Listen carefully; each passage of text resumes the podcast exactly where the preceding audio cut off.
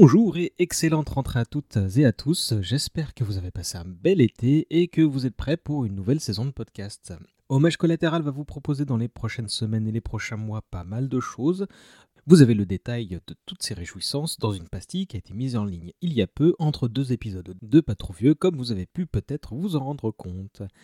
En attendant le prochain numéro traditionnel de ce podcast qui portera sur Dan Harmon, celui que vous écoutez là emprunte le format du supplément, c'est-à-dire un numéro qui vient compléter l'une des émissions précédentes en raison d'une riche actualité. C'est ce qu'on avait fait pour les Wachowski avec la sortie de Matrix Resurrections. En l'occurrence, on va étendre un peu le tout premier épisode de Dommage collatéral qui fut mis en ligne il y a 5 ans de cela. Il était dédié à l'auguste créateur qu'est Neil Gaiman, et aujourd'hui on va reparler de The Sandman, l'une de ses œuvres les plus marquantes. Ce numéro n'était pas prévu car j'étais bien loin de me douter qu'on se réunirait pour débriefer l'adaptation en série télé du comic book, D'abord parce que bon nombre de gens, et moi le premier, pensaient que c'était impossible de rendre honneur au support originel, et ensuite parce que Netflix, qui diffuse le programme, a la fâcheuse tendance de merder chacune de ses adaptations de comics depuis un certain temps, à quelques exceptions près. Et il s'avère que c'en est une. Ce qui fait que je suis très heureux de faire cette émission et que je suis bien accompagné. Il y a avec moi deux des quatre lurons qui avaient participé à cette émission fondatrice.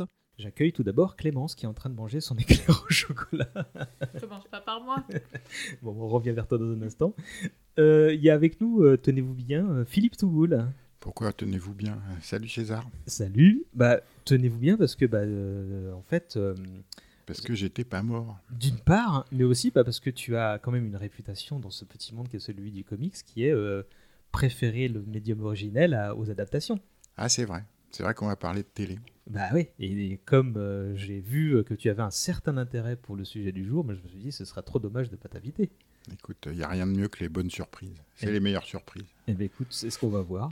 On rappelle que tu n'es plus libraire depuis un long moment. non, c'est ça. Que tu es un homme de l'ombre de l'édition, euh, dont on a eu le plaisir de côtoyer régulièrement euh, euh, bah, dans pas mal de petites choses, mais on en reparlera tout à l'heure dans, dans, les dernières signatures que tu vas pu faire. Les traductions t'avais quoi.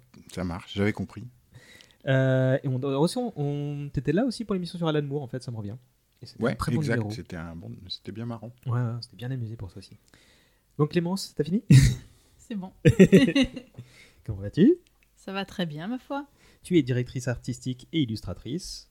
Tout à fait. J'ai d'ailleurs euh, commis euh, quelques illustrations de Sandman en montant. Ouais, et tu vas parler en Et je vais, je vais parler euh, dans le micro, c'est promis. Parce que j'allais dire que tu avais participé à l'émission sur Togashi, la, la, dernière en date, et que tu faisais exactement la même chose à l'époque. Donc merci de ne pas reproduire ça, s'il te plaît.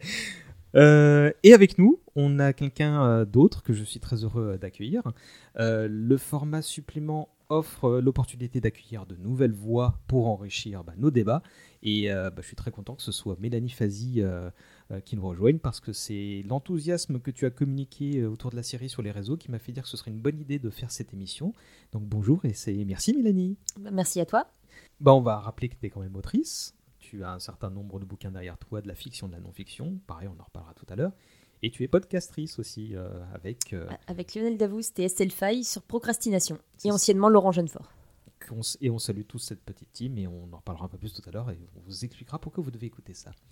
Et comme tu es la nouvelle venue autour de cette assemblée, tu vas inaugurer euh, nos échanges euh, parce que j'aimerais que tu nous parles bah, de ton relationnel avec Neil Gaiman et plus particulièrement Sandman. Hein, mais du coup, euh, qu'est-ce que, comment tu es tombé dans l'œuvre de Gaiman et quel rapport tu as avec lui? Alors, j'ai entendu parler de Neil Gaiman fin des années 90, je crois, euh, au moment où je commençais à débarquer, moi, dans le, dans le milieu de l'imaginaire, mais j'avais pas encore publié. Je commençais à essayer de suivre ce qui se faisait, de découvrir de nouveaux auteurs, et je crois que c'est la revue Ténèbres qui lui a consacré un numéro. Peut-être peut pas consacré, mais une interview en tout cas. Je me dis, tiens, j'ai jamais entendu parler de cet auteur, et, euh, ça a l'air génial. Donc je lis Neverwhere, que je trouve, bon, sympa sans plus. Moi, c'est pas, pas mon préféré. Que personne ne me tape ah, dessus. Ça y est, ça commence.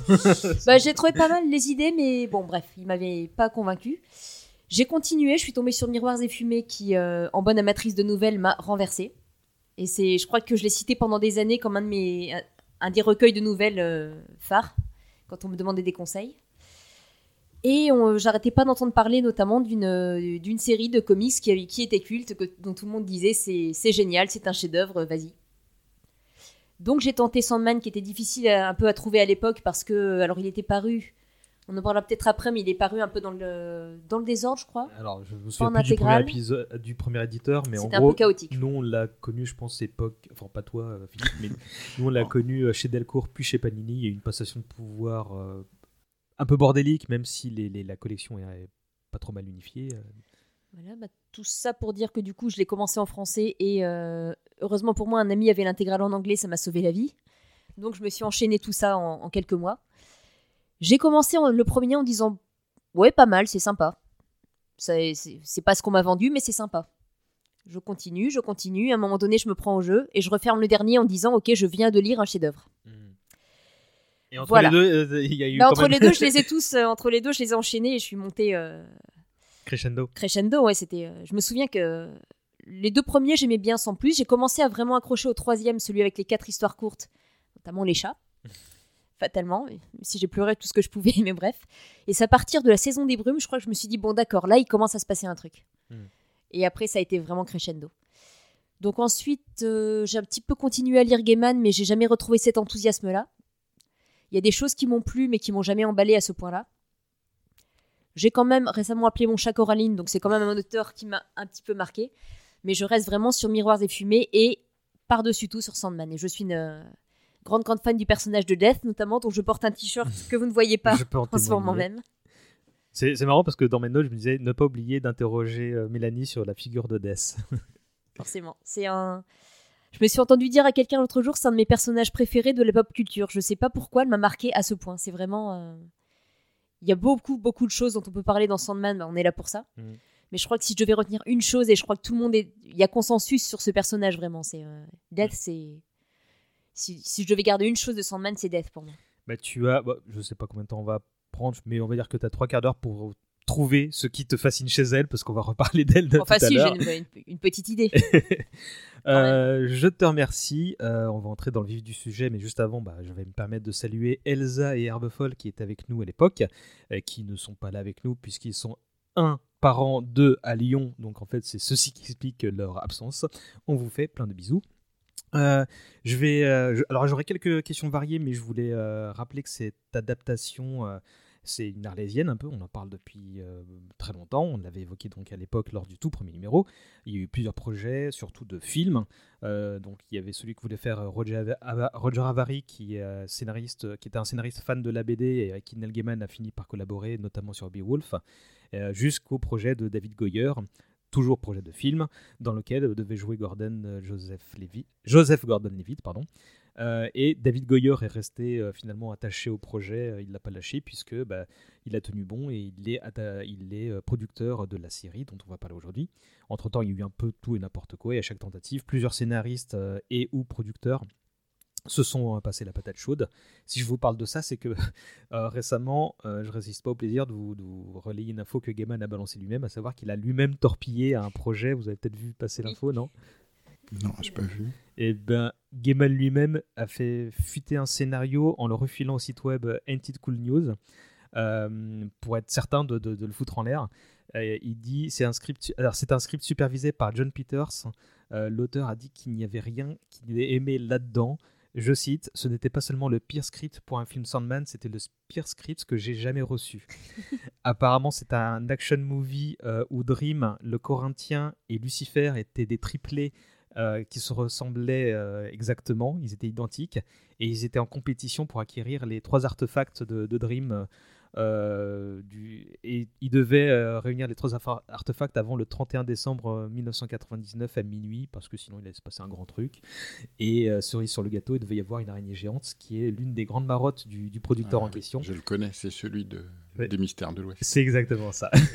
qui avait euh, voulu une araignée géante aussi quand il était attaché à un projet Superman Lives avec. J'ai dire John Malkovich, mais alors absolument pas. Nicolas Cage, rien à voir. Euh, donc euh, voilà, c'est ce mec a, des, des- Alors je sais pas à quoi il roule, mais en tout cas il a des, des, des marottes. Euh, on a appris pas mal de petites choses au cours des dernières semaines, notamment que Michael Jackson était fan de la BD et qu'il avait demandé à la Warner, durant l'un de ses projets, on ne sait pas lequel, s'il pouvait interpréter le Dream lui-même, ce qui ne s'est évidemment pas fait. Voilà, vous avez un- une anecdote pour votre prochain repas dominical. Et, et donc, près- 30 ans après la fin du comic books, c'est Netflix qui a décroché la timbale, profitant du fait que hum, rien ne, poussait du côté de, la Warner, qui, euh, qui est toujours détentrice des droits. Euh, donc je l'ai dit, on a David Desgoyer, que tout le monde connaît pour la trilogie Dark Knight de Nolan, qui porte le projet. C'est d'ailleurs... hum, qu'est-ce que je... Euh, on, pouvait d'ailleurs craindre que ça soit moyen parce qu'en fait dernièrement il a fait des trucs qui sont pas mémorables. hein. A- C'est lui qui a participé à Fondation qui apparemment n'est pas top top. Il a fait pas mal de trucs d'ici euh, comme la série Krypton qui a été annulée au bout de deux saisons, truc du genre. hein. Euh, bref, on pouvait être frileux. Mais dans cette aventure, bah, il est accompagné du, maître himself, puisque Gaiman, décidément déboulonnable, incarne un peu le projet auprès de tout le monde, et c'est l'assurance bah, de caresser les fans dans le sens du poil. Euh, il apparaît comme le chef d'orchestre, alors que ce rôle intervient au showrunner de la série, qui s'appelle Alan Heinberg. Je ne sais pas si ça vous parle euh, par rapport à votre culture télé. C'était alors c'est lui du coup le showrunner de Sandman. Il a un palmarès contrasté puisqu'il a signé les scénarios de beaucoup de choses, de Sex and the City à Gilmore Girl, en passant par Grey's Anatomy, Newport Beach. Donc là, on est vraiment dans un dans du soap opéra euh, absolu. On lui doit aussi euh, euh, bah, il a participé au Wonder Woman de Patty Jenkins. Bon, bah, ça, c'est le côté de sa carrière. Mais c'est aussi un auteur de comics. Et là, quand je vais te citer les trucs a, auxquels il a participé, tu devrais pas trop faire la gueule, je pense, Philippe, puisqu'il a beaucoup bossé du côté des Young Avengers. Et notamment, c'est à lui qu'on doit The Children Crusade, D'accord. qui était très bien. Oui, c'est vrai. Et du coup, euh, bon, bah, pour ça, il aura ma reconnaissance éternelle. Euh, j'avais lu son nom, j'avais pas fait le rapprochement, j'avais pas compris que Ah c'était le même gars. moi j'avais oublié qu'elle était l'auteur de cette BD là et en fait euh, donc en fait c'est un bon gros geek qui bon bah doit croûter et fait plein de trucs euh, nourriciers et apparemment il s'amuse beaucoup sur Sandman il a tissé une relation de confiance avec Gaiman qui a dit de lui qu'il ne pouvait pas lui expliquer les décisions euh, qu'il avait prises 32 ans plus tôt Euh, il ne pouvait pas lui dire d'adapter euh, la grammaire d'une BD à celle de la télé par exemple, il a donné l'exemple de, de, bah, de l'épisode 24 heures qu'on va évoquer, quand euh, on- il l'a encouragé à s'émanciper du carcan de la BD, à savoir une page égale une heure, pour faire quelque chose d'autre. Et bah, le rendu était très bien. Il voulait faire ressentir euh, les mêmes choses émotionnellement parlant, mais euh, donc avec la grammaire du petit écran. Pardon pour cette intro un petit peu longue. Je vais d'abord vous demander quelles étaient vos attentes sur la série avant de la voir. Clémence. Euh, moi, j'avais pas beaucoup d'attentes. J'attendais de voir, en fait. Euh, J'étais euh, pas. J'étais un peu inquiète parce que je pense que ça. C'est quand même une œuvre qui est extrêmement difficile, extrêmement foisonnante, donc assez difficile à adapter. Qui est en plus très, très littéraire malgré tout, très, très verbeuse euh, sous certains aspects. Donc euh, avec des choses assez complexes, euh, beaucoup de choses très foisonnantes. Donc à l'écran, ça peut vite être foutraque en fait.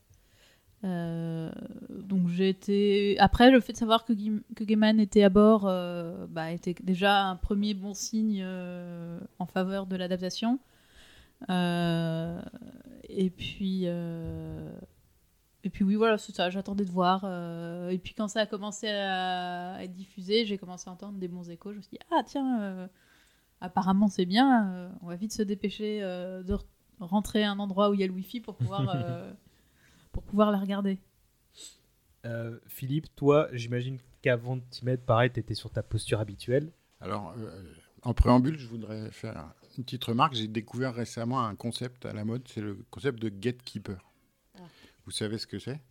Les gatekeepers, c'est les gens qui connaissent les trucs depuis super longtemps et qui veulent surtout pas qu'il y en ait d'autres qui s'en approchent. Par exemple, quand euh, une BD un peu culte devient une série télé que tout le monde regarde, c'est un exemple.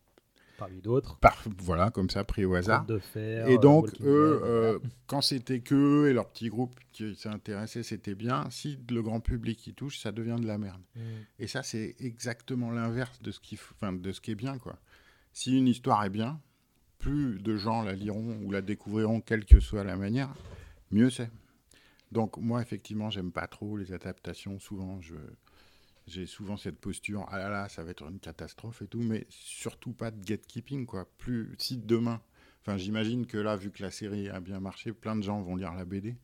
Donc rien que ça, c'est une bonne nouvelle. C'est tout le bien qu'on leur souhaite en fait. Après, effectivement, au fur et à mesure des mois, quand ça s'est approché, des photos ont- sont apparues.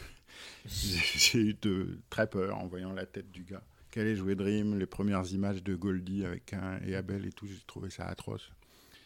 Et puis ils ont passé deux petits extraits, comme Mélanie le faisait remarquer avant l'antenne, qui étaient plutôt encourageants. Et puis bon, j'allais pas ne pas regarder, quoi. Donc j'ai regardé un épisode, deux épisodes, trois épisodes. J'ai eu l'idée de demander à mon fils, qu'on a un peu rien à foutre de tout ça, de regarder, Mhm. euh, pour voir s'il accrochait. Et il est revenu tous les soirs voir un épisode, ce qui est quand même un signe que a quelque chose l'a accroché, quoi. Donc il y avait une qualité qui dépassait euh, mes attentes et puis euh, qui plaît au grand au public général. Donc et puis à la fin euh, des X épisodes, il y en a pas tant que ça. Il y en a 10 plus le bonus. Ah Ouais, donc au bout du dixième, j'étais franchement emballé. Quoi. Après, on parlera du onzième. Mélanie, à toi. Euh, bah, moi, au départ, c'était un peu comme Clémence, c'est-à-dire que c'est une œuvre qui me paraissait tellement, tellement riche, tellement foisonnante, comme tu disais, que je voyais pas bien comment l'adapter. Donc, j'avais pas spécialement d'attente. En plus, quand on a vu le tout premier extrait qui avait été montré sans les effets spéciaux, ou en tout cas un premier montage de, la scène de l'invocation, j'ai bloqué complètement sur l'apparence de, Morphée en me disant non, l'acteur a pas la tête, j'y crois pas. Et puis, bon, le, du temps a passé, et je crois que j'attendais pas spécialement jusqu'à ce qu'il y ait effectivement ces deux extraits qu'on vient de mentionner. Et je me souviens que le moment où j'ai vu l'extrait qui se passe en enfer avec Lucifer, j'ai entendu la voix de Morphée et d'un seul coup, je me suis dit, mais si, en fait. C'est incroyable, sa voix, je, vois le- je revois ces fameuses bulles de Morphée qui parlent en blanc sur fond noir. L'effet produit sur moi par cette, euh, cet extrait, c'est ça. J'ai vu le deuxième extrait avec Death, j'étais un petit peu au bord des larmes. Je me suis dit, bon, je crois que là, je vais commencer à compter les jours.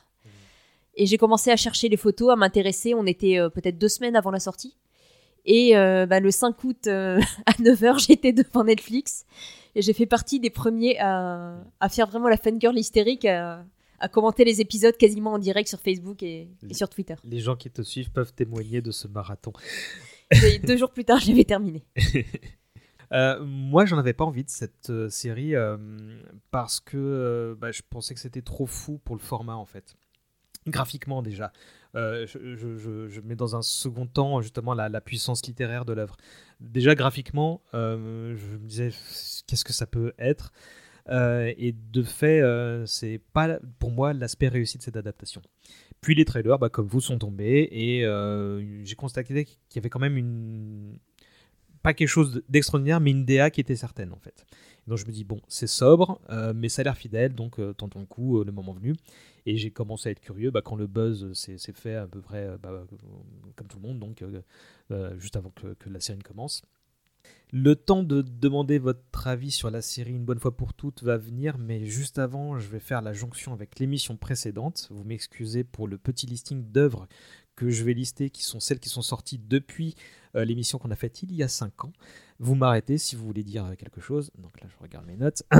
2017, une autre série télé, American Gods, qui a duré 3 saisons sur Prime Video. Euh, Clem, on avait adoré la saison 1 parce que c'était monsieur Brian Fuller, mais euh, après. euh, C'est ça, la, la première saison était, était lente, mais il y avait vraiment un cachet, euh, un cachet euh, visuel, graphique, et puis même finalement la narration était ultra intéressante. euh, le road trip de. Puis le livre aussi est lent. Oui, le livre est lent aussi, mais enfin, ça, ça prenait vraiment une, euh, une adaptation euh, qui prenait ses détours, mais qui, arrivait à être passionnant. Euh, Le road trip avec le Leprechaun, euh, qui, tient tout un épisode, et en fait, c'était un duo, euh, un duo génial. Enfin, vraiment, il y avait, il y avait vraiment une, consistance en fait. Et puis, euh, deuxième saison, donc euh, Brian Fuller est parti. La personne qui a pris la suite a essayé de faire à la Brian Fuller mais on a vraiment euh, perdu euh, quelque chose et c'était juste lent sans, sans être intéressant. Et je crois qu'on s'est arrêté aux deux épisodes et Ah ouais, demi, trois toi, épisodes, ouais. euh, et puis on n'a jamais euh, repris en fait. Je disais à Philippe que je m'étais endormi à la moitié du premier, je m'étais endormi à la moitié du deuxième, et que bah, du coup, bah, bah, voilà. et de toute façon, la série a été arrêtée et donc ne connaîtra pas de fin à l'issue de la saison 3. Il devient avoir une quatrième. le livre. Et voilà, bah, heureusement, il y a le livre pour ceux qui veulent, qui est très bien. Euh, même année, je pense que tu es au courant, Philippe, mais Dream a fait une petite apparition dans une aventure de Batman. Ça te dit quelque chose? Batman Metal? Pardon, c'est Ah, Dark Knight Metal. BD, oui, Ouais, oui, ouais. oui, exact. Oui. J'ai pas lu, mais apparemment il non, fait un petit illisible coucou. de toute façon. Paraît-il. Les trucs dessinés par Capullo, euh, ben, euh, ouais, ils mettent métal pour vendre. Ça, c'est l'époque moderne. Autrefois, euh, c'était pour faire peur aux mamans. Maintenant, c'est pour vendre des comics aux 30, quarantenaires. Et ben, ça a très bien marché. Hein Écoute, hein. Euh, ouais, c'est un truc très bourrin. Et en l'occurrence, Dream apparaît euh, tout sourire à Batman en se présentant pour confirmer l'existence d'un terrible secret. Euh, il n'est pas resté très longtemps. Mais Est-ce que c'est euh, Gaiman qui a écrit les bulles? Non, mais euh, apparemment, Snyder a expliqué à Gaiman son plan. il a dit ce qu'il voulait faire. Et Gaiman a dit Ouais, vas-y, go, euh, pas de problème. Il a autorisé à, y aller. Et voilà. 2018, il y a eu Signal d'alerte. Alors, c'est la traduction d'un des recueils dont on avait évoqué à l'époque. C'est Trigger Warning en VO. C'est depuis sorti en poche chez J'ai lu, mais évidemment grand format chez euh, Le Diable Vauvert. Euh, le Dog Noir, la même année, même éditeur. C'est une nouvelle située dans le monde d'American Gods. C'est dispo en grand format, euh, illustré par Daniel Legneus dans la même maquette qu'une édition collector. Ça, c'est pour les fans. Perso, je ne suis pas très fan de, de, du style graphique de ce truc-là. Mais voilà, vous irez voir. Euh, 2018, côté comics, il y a eu comme un revival chez DC de, de- de Sandman, parce qu'il y a eu The Sandman Universe. Est-ce que ça te parle ça, Oui, il y a eu plusieurs séries, dont une excellente série Hellblazer, récemment euh, mal traduite chez Urban. Euh, mais euh, il y a eu plusieurs autres titres, dont un titre euh, extrêmement axé sur le corinthien. Ah bah tu vois, moi j'avais noté qu'il y avait bah, le, le titre phare s'appelle The Dreaming et je crois que ça raconte bah, en fait tout ce qui s'est passé pendant que Dream était euh, en cage. Euh, ça, ça, c'est le dernier qui vient de sortir en France je crois de cette saga-là. Je sais pas si les autres sont dispo mais il y a eu euh, un revival de The Book of Magic avec son, Harry, son proto Harry Ouais, ça Potter. n'a pas euh. duré très longtemps. Oui oui euh, ça, ça a duré une petite année. Mais euh. The Dreaming, il me semble que c'est quasiment aussi ancien que Sandman en fait. Le- je me souviens d'avoir feuilleté The Dreaming. Alors, il y a euh, eu une très vieille Les premières, c'est pas la- on parle pas de la même, d'accord. qui, qui, a- qui est parue pendant, Pendant, d'accord. pendant le titre, euh, vers la fin quand même. Mais- Et donc là, c'était un revival Oui, de ce truc-là. Mais je savais pas qu'il y avait une première série, vous me l'apprenez. Euh, là, je vois qu'il y a eu un truc qui s'appelait House of Whispers sur la divinité vaudou Ezruli et une série Lucifer aussi. Donc euh, voilà, Je- je- pour info. 2019, une autre série sur Prime, euh, Good Omens. Alors, c'est l'adaptation du bouquin coécrit avec Pratchett, évidemment. On en espérait beaucoup, et bien, on a été globalement servi. Euh, exceptionnellement, on ne parlera pas de ça ici, euh, un pour gagner du temps et deux parce qu'ils ont annoncé une saison 2, donc la suite du roman que Pr- Pratchett et Gaiman avaient écrit et qu'ils avaient euh, dans l'idée de faire un jour et que évidemment la mort de l'un d'eux n'a pas permis de, de- voir. Donc ça arrivera sans doute fin d'année ou début euh, 2023 et je me dis que ça pourra faire l'objet d'un autre supplément si c'est bien, ce dont je ne doute pas trop puisque là Gaiman a priori est toujours lui-même showrunner. 2020, L'Art compte, un petit recueil illustré par euh, Chris Riddle, qui est un des, euh, bah, des poteaux de Gaiman, avec qui il, y- il fait presque toutes les adaptations euh, de, de, de romans jeunesse. Euh, euh, C'était là-dedans, il y a le pourquoi notre futur dépend des bibliothèques et de l'imagination, le petit essai qui avait Mhm. fait parler de lui, mais il y a plein d'autres trucs, et notamment euh, le discours Make Good Arts qu'il avait Oui. passé devant des étudiants, et c'était ma reco de l'é- l'épisode d'avant. Donc voilà, c'est un petit bouquin sympa euh, à réserver aux fans. La même année, on a eu droit à une adaptation radiophonique, un audiodrama, comme on dit. Euh, Donc c'est Audible qui a orchestré ça. Et c'est donc l'adaptation de Sandman en deux épisodes avec un casting plutôt impressionnant. James McAvoy dans le rôle titre. Kat Dennings qui joue Death, euh, Riz Ahmed le Corinthien, Taron Edg- Edgerton et... euh, euh, ah, c'est évident en plus. euh, John Constantine, euh, Michael Sheen, Andy Serkis et Gaiman himself en tant que narrateur. Je ne sais pas si vous avez écouté ça, mais ça a un peu fait parler de lui. euh. Bah, j'ai- J'ai même entendu des gens dire qu'ils l'ont trouvé infiniment supérieur à la série télé et qu'en tout cas ça les a euh, vraiment beaucoup marqués. Et ça m'intrigue justement que, que, que ça puisse aussi bien fonctionner sans le visuel. Je- Ah ouais, ouais, je- moi, je- J'en ai vraiment d'excellents échos. euh, intellectuellement, ça m'intéresse sur la réécriture que ça peut donner, mais bon, même, bon, maintenant que la série est là, effectivement, moi, je sais pas si je vais avoir le temps de regarder et, ou écouter tout ça. Euh, 2021, je vais me tourner vers Clémence parce qu'il y a un petit titre pour enfants qui s'appelle Ragout de pirate. Et oui, on l'a parce que mon frère euh, nous l'a offert à Noël pour mon fils. Donc on lui lit souvent. C'est illustré par euh, Chris Riddle, qui est un illustrateur euh, fidèle de Gaiman, qui a illustré euh, pas mal de ses. C'est exactement ce que je viens de dire il y a à peu près deux minutes. non, mais c'est bien, tu m'écoutes pas. Donc, euh, qui a illustré beaucoup de ses œuvres pour enfants aussi, euh, heureusement, euh, Fortunately the Milk and, euh, et, et d'autres, vraiment d'autres nouvelles. Il, il illustre aussi parfois des petits poèmes ou des choses comme ça. Gaiman en poste parfois sur, sur ses réseaux sociaux, juste comme ça. même s'il n'y a pas de publication derrière. Et c'est très sympa, Ragout de Pirate. Et c'est super sympa. euh, du coup, ça a été traduit en quasi alexandrin, donc c'est ultra sympa à lire aussi euh, aux, aux enfants. euh, et c'est euh, l'histoire de deux enfants euh, que les parents laissent à un babysitter qui se trouve être un, un pirate. Et donc, ils sont euh, embarqués dans une aventure nocturne avec les pirates qui leur font leur fameux ragoût de pirate pour les nourrir. Et on vous invite à y jeter un œil. Euh, cette année est sorti au diable un recueil d'articles variés qui s'appelle euh, Vue des pop culture et c'est la traduction de The View from the Cheap Seat euh, que tu avais acquis si je ne m'abuse il fut un temps Clémence aussi c'est en fait c'est tous ces articles euh, et interventions qu'il a pu avoir au cours de sa carrière donc c'est un gros bouquin mais qui est très intéressant et le dernier truc en date c'est un crossover avec Lock and Key Euh, ça, tu l'as lu ça euh, Philippe? Non, parce que j'ai jamais fini le Key. donc Quoi? Je me suis dit, je vais pas me spoiler. Ça doit se passer après, j'imagine. Euh, euh, bah, euh, non c'est une préquelle D'accord. ah bah, je vais dire ça d'abord alors. Euh, bah tu peux en fait tu pourrais parce que c'est une préquelle à Non, la non, Lock and Key, c'est pas une mauvaise BD, hein, mais je sais pas. je peux Ah, pas- je suis surpris que, que, Ok. Mais si tu veux, il est là-haut, je te l'amène. En plus, j'aime bien le fils de King, là, c'est bien ce qu'il fait. Ouais, Joey, bah, non, mais vraiment, moi j'ai trouvé le crossover absolument pas gratuit, extrêmement bien construit, et en fait, bah, sans spoiler, donc ça se passe pendant que Dream est enfermé là aussi, et il y a une passerelle qui est euh, évidente, enfin on se demande comment... Enfin, effectivement, quand, tu dis ça, tu dis c'était parfait, il y avait une idée qu'ils ont parfaitement exploitée, et ça s'intègre également... euh, euh, très bien dans, la diégèse de Lock and Key. Ne regardez surtout pas la série sur Netflix. Et voilà, donc le tour de, ces publications gaimaniennes est fait. Je vais pouvoir vous demander votre avis à chacun sur cette série. Maintenant que vous l'avez tous vu, voire revu pour certains. Mélanie, tu commences. Oui, c'est moi qui l'ai revu, en l'occurrence.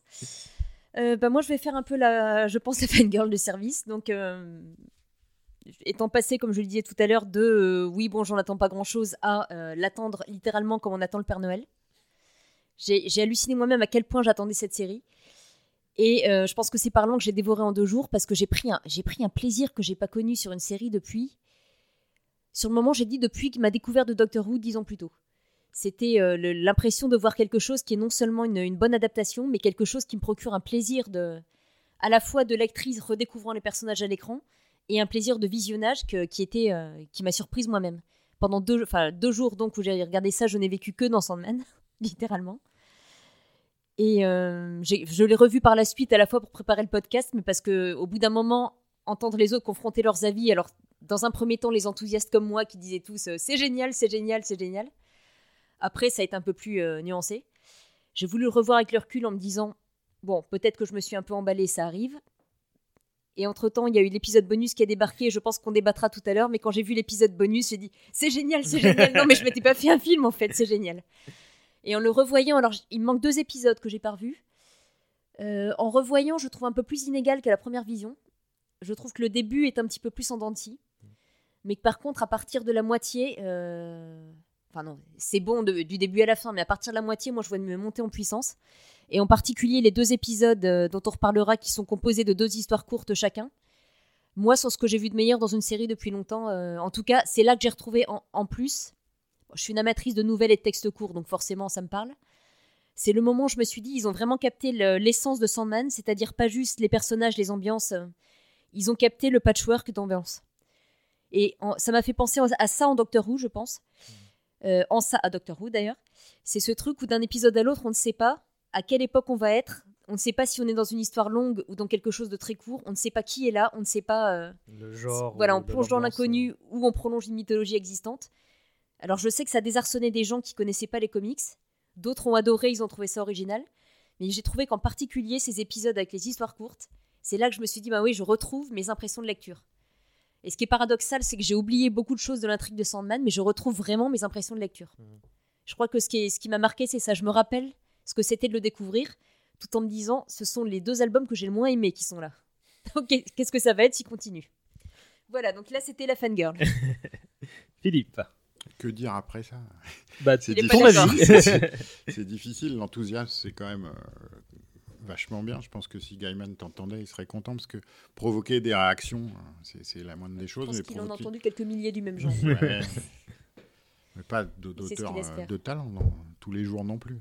Euh, en même temps, donc moi, c'est pas pareil. Moi, j'arrivais euh, très pessimiste, un peu soulagé en ayant vu deux extraits.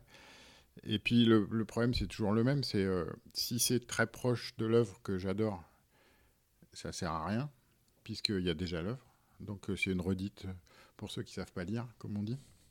Ou, et si ça s'éloigne, à quoi bon adapter un truc, puisque euh, ça sert à rien d'acheter les droits de, de Sandman pour faire euh, une histoire sur des triplés contre une araignée géante. Donc, euh, c'est toujours l'exercice difficile entre, entre la- l'adaptation trop fidèle et l'adaptation qui s'éloigne beaucoup. Et là, il faut reconnaître que l'équilibre est vachement bien trouvé. Moi, je me suis, comme je connais pas mal la BD, je me suis attaché à ce qu'ils ont changé. Et honnêtement, tout ce qu'ils ont changé, c'est bien vu. Tout- ils ont a- amélioré. Gaiman, c'est un très, on, en reparlera, je pense, un très grand communicant. Euh, C'est un, très- un homme d'idées euh, excellente, mais une de ses forces, et c'est pour ça qu'à mon avis, il s'en sort si bien à notre époque de communication, c'est qu'il est très très fort en communication. Et il l'a dit plusieurs fois, quand il fallait changer des choses, on l'a fait. Il y a des choses qui étaient nécessaires à changer, politiquement même, et puis des choses qui étaient dans les histoires un peu débiles qu'il fallait changer. On l'a fait, on n'a pas pris de gants, et moi j'ai trouvé qu'à chaque fois c'était pertinent. Et dans ce sens-là, la, série est une vraie réussite. Après, je préfère quand même le comics. Clémence Je, suis assez d'accord avec toi sur, euh, sur le parti pris d'adaptation. En fait, il, faut euh, respecter l'esprit sans, se- sans coller à la lettre, parce que sinon, effectivement, euh, bah, les médiums sont différents. Ça n'a pas, pas vraiment de sens de faire une série comme on fait une BD. Et puis, et euh, moi, je l'ai, regardé avec un regard assez neuf parce que ma lecture de Sandman datait beaucoup. Euh, je gardais pas un grand souvenir de tout.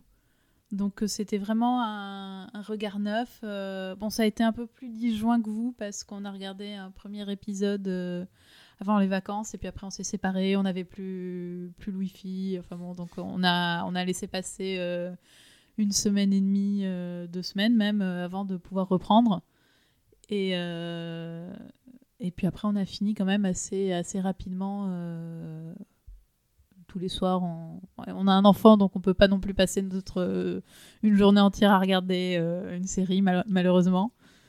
Mais, euh, donc, bah ouais, franchement, le, premier épisode, j'ai trouvé vraiment bien parce qu'il il place l'ambiance, il, donne vraiment. il, il étend en fait ce qui est. une petite nouvelle, euh, un, épisode ou deux euh, dans le, dans le comics, finalement, ça devient un épisode d'une heure. Et c'est bien. euh, J'avais mes doutes aussi, pareil, à propos de l'acteur. Et puis vraiment, ce premier épisode dans lequel il est muet pendant une heure, il a juste ses micro-expressions, il à poil en plus. Et quel poil Et, euh, et vraiment, euh, il y a un moment, le moment où il regarde à travers euh, la vitre, c'est. C'est. Mélanie hoche la tête. Bah, au moment où tu as dit euh, ces expressions, j'ai cette image en tête, je pense qu'elle est extrêmement ce, marquante. ce regard où là, vraiment, tu vois, tu vois l'altérité en fait. Tu dis, ok, c'est pas euh, juste un, un mec qu'ils ont capturé et mis dans une, euh, dans, une, dans une cage de verre, c'est vraiment quelque chose d'autre. C'est c'est pas un humain et il y a quelque chose de d'autre chez lui. Après que on perd un peu dans le reste de la série, j'ai trouvé qu'il était cet aspect était vraiment le plus visible dans ce premier épisode. Donc que j'ai regretté de pas retrouver un peu plus. Mais euh, et ensuite donc euh, bah très très bon suivi, ça, ça se regarde sans fin. euh, c'est bien fait. je suis assez d'accord avec toi, Philippe. Les, tous les changements sont intelligents. Mais je, je relisais aussi le, le premier tome euh, et Gaiman lui-même dit euh, oui, euh, il a écrit une préface il y a, il y a, je sais pas, 10 ans. Et déjà, il y a 10 ans, il disait oui, bah, je vois mes erreurs de jeunesse, mes maladresses, mes ceci, mes cela. Et finalement, en fait, remettre le métier à l'ouvrage aussi, ça lui a permis de repenser son histoire et de la restructurer, de prendre les mêmes ingrédients mais dans, le- dans un ordre différent, de refaire sa tambouille en fait pour euh, avoir globalement la même histoire mais avec des, pas, pas mal de choses qui ont changé, mais qui fonctionnent très très bien euh, et qu'on retrouve dans, un- dans une configuration différente en fait. Et Je réagir. Trouve notamment, euh, notamment en termes de. Ils ont un petit peu estompé la violence, qui pour moi, avec le recul, paraît une violence par moments un peu gratuite. Mhm. Et j'ai pas l'impression tant de quelque chose qu'on a édulcoré que de l'image d'un auteur qui revient sur une œuvre de jeunesse en se disant Ouais, non, là c'était un peu gratuit. Et je trouve qu'il y a, quelques passages, bon, que je vais peut-être pas forcément spoiler, où ils arrêtent, ils arrêtent la violence juste au moment où ça deviendrait un peu complaisant. Et c'est extrêmement bien dosé. Euh, ce sur quoi je voulais rebondir, sinon, c'est que je suis d'accord avec vous sur l'adaptation. C'est ce qui m'a le plus bluffé, je pense. C'est ce degré exact qu'ils ont trouvé. Et ce que j'ai fait, c'est que j'ai, ben, comme Clémence, j'ai des souvenirs à la fois très forts mais un peu flous de, de l'intrigue. J'avais les comics sous les yeux et après les épisodes, je les regardais. J'ai été étonnée de retrouver, d'une part, que la structure était quasiment la, exactement la même. Le- les chapitres sont les mêmes, ont les mêmes titres. Mais surtout qu'il y a des pans entiers de dialogues qui sont repris à l'identique. Exactement. Et ça, ça, ça ça m'a- vraiment surpris. et je suis bluffée à la fois par la fidélité à ça, parce que donc ils, sont, ils ont vraiment le, le matériel euh, sous les yeux, pour ainsi dire. Et qu'en même temps, visuellement, ils n'ont jamais fait un copier-coller bête de, des cases, et que visuellement, l'effet est souvent différent. Mhm. C'est très intéressant, c'est que le- les scènes sont là, elles sont souvent regardées sous un autre angle qui est l'identité visuelle de la série, avec des dialogues qui sont repris quasiment intégralement. L'histoire avec Death, notamment, tout, le, tout y est presque. Et euh, cet équilibre, moi, je le trouve assez miraculeux. Ils ont Et juste la- changé l'endroit où ça se passe. Oui, et encore. Mais, À peine. euh, mais alors, et quand Et on les- voit les une case à l'écran, c'est rare et ça fait un peu fan service. Quoi. Mhm. Mais c'est une fois ou deux par épisode. Bon, je trouve que justement, ils ont bien dosé ça. Et, après, l'autre ouais, ouais. chose bluffante, c'est le casting. Je pense qu'on reviendra dessus après, mais c'est euh, Oui, oui, c'est mais- une des grandes forces aussi. De toute façon, on va te laisser. une Non, petite question du coup, on fait des spoilers ou pas? Oui, oui, on peut y aller. Je là. pense qu'on oui, peut oui, partir non, du principe les que les gens ont, Tu, tu fais bien de, la série de ou- le signaler, mais oui, on va, on va entrer dedans. euh, euh, on va mettre les deux pieds dans le plat. Euh, Bah je oui, je assez- à des scènes en particulier, du coup. Donc tu pourras. De toute façon, on va Ouais. structurer le podcast en, en énumérant chacun des épisodes sans y passer 30 ans. Je pense qu'on Oui, a, c'est vrai. on a, hum, on a deux, trois trucs à dire chacun sur chaque épisode Ouais, et, on puis- et fera des tours de table et je pense que ça passera vite. Mais je suis assez d'accord en fait euh, bah, avec tout ce qu'a dit, ce que vous avez dit au, au- au global, mais, mais euh, donc je vais pas répéter euh, ce que vous venez de dire parce que c'est très vrai, mais euh, je suis, euh, je pense qu'effectivement moi plus que les petits changements qui sont extrêmement bienfaiteurs, la plus grande réussite de la série c'est son casting qui parce que je trouve qu'il n'y en a pas un seul de mauvais. Euh, ils sont pas tous du même niveau, mais ils sont très bons et ils rendent tous hommage en fait aux, bah, aux, aux personnages euh, de la BD et aux histoires qu'elle raconte. En plus, on sait que beaucoup sont fans. On, on- on les a pu les voir, on a pu les voir en promo euh, sur Avec des plateaux. un comics à la main. Ouais, euh, mais surtout, enfin, ils avaient l'air vraiment de connaître le truc et ils étaient enthousiastes et c'est et on en voit hein, des gens qui disent oui j'adore le matériel en général. Là, ça débordait vraiment de- d'envie, de, contentement d'être sur ce plateau et de parler de ce truc-là. L'une des personnes du casting a, a demandé à l'époque euh, du tournage, d'ailleurs, euh, je trouve plus son Mason Alexander Park qui joue euh, Desire, Ouais. a interpellé Gaiman à l'époque en disant Pitié, dites-moi que vous l'avez pas encore casté. ouais. Et Gaiman répond Ils ont déterré le tweet récemment, bon, moi vous adressez à telle personne. Ouais, Et il, ça est a bon marché. pour, il est bon pour ça aussi. hein. Mais euh, et, oui, je crois bah, que c'est euh, Tom Storage, Stor- Storage pardon, qui incarne euh, le rôle principal, qui est euh, qui quand il en parle est effectivement très fanboy et donc ça fait plaisir tout ça. J'ai pas l'impression que ce soit très surjoué, donc c'est voilà, cool. Le plus gros défaut selon moi reste la sobriété globale de, de, de la série. C'est-à-dire que je parlais tout à l'heure de la difficulté à retranscrire la folie visuelle de, de la BD. Euh, et parce que il y a des con- c'est c'est une série à concept, hein, je vous apprends rien. Et typiquement, les rêves de la série sont, je trouve, un peu plan-plan. En fait, ils sont très euh, réalistes. En fait, il n'y a pas de, quel- il y a, il y a- y a pas quelque chose qui me saute. euh, Alors, Ah, j'ai pas j- trouvé, j'ai- pas trouvé du tout pour le coup. Pardon. Je voulais juste faire une blague que. Dave McKean est à la retraite. donc C'est ça. il, a voulu faire, il a bien voulu faire 20 secondes par épisode. par épisode, Mais c'est effectivement. C'est lui qui signe les, les, les crédits de fin.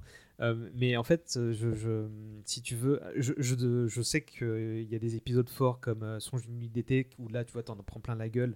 Euh, et il y a des épisodes qui ont chacun leur propre mythologie qui, ram- qui, qui le ramènent dans celle de Sandman pour en faire un, un plus grand tout.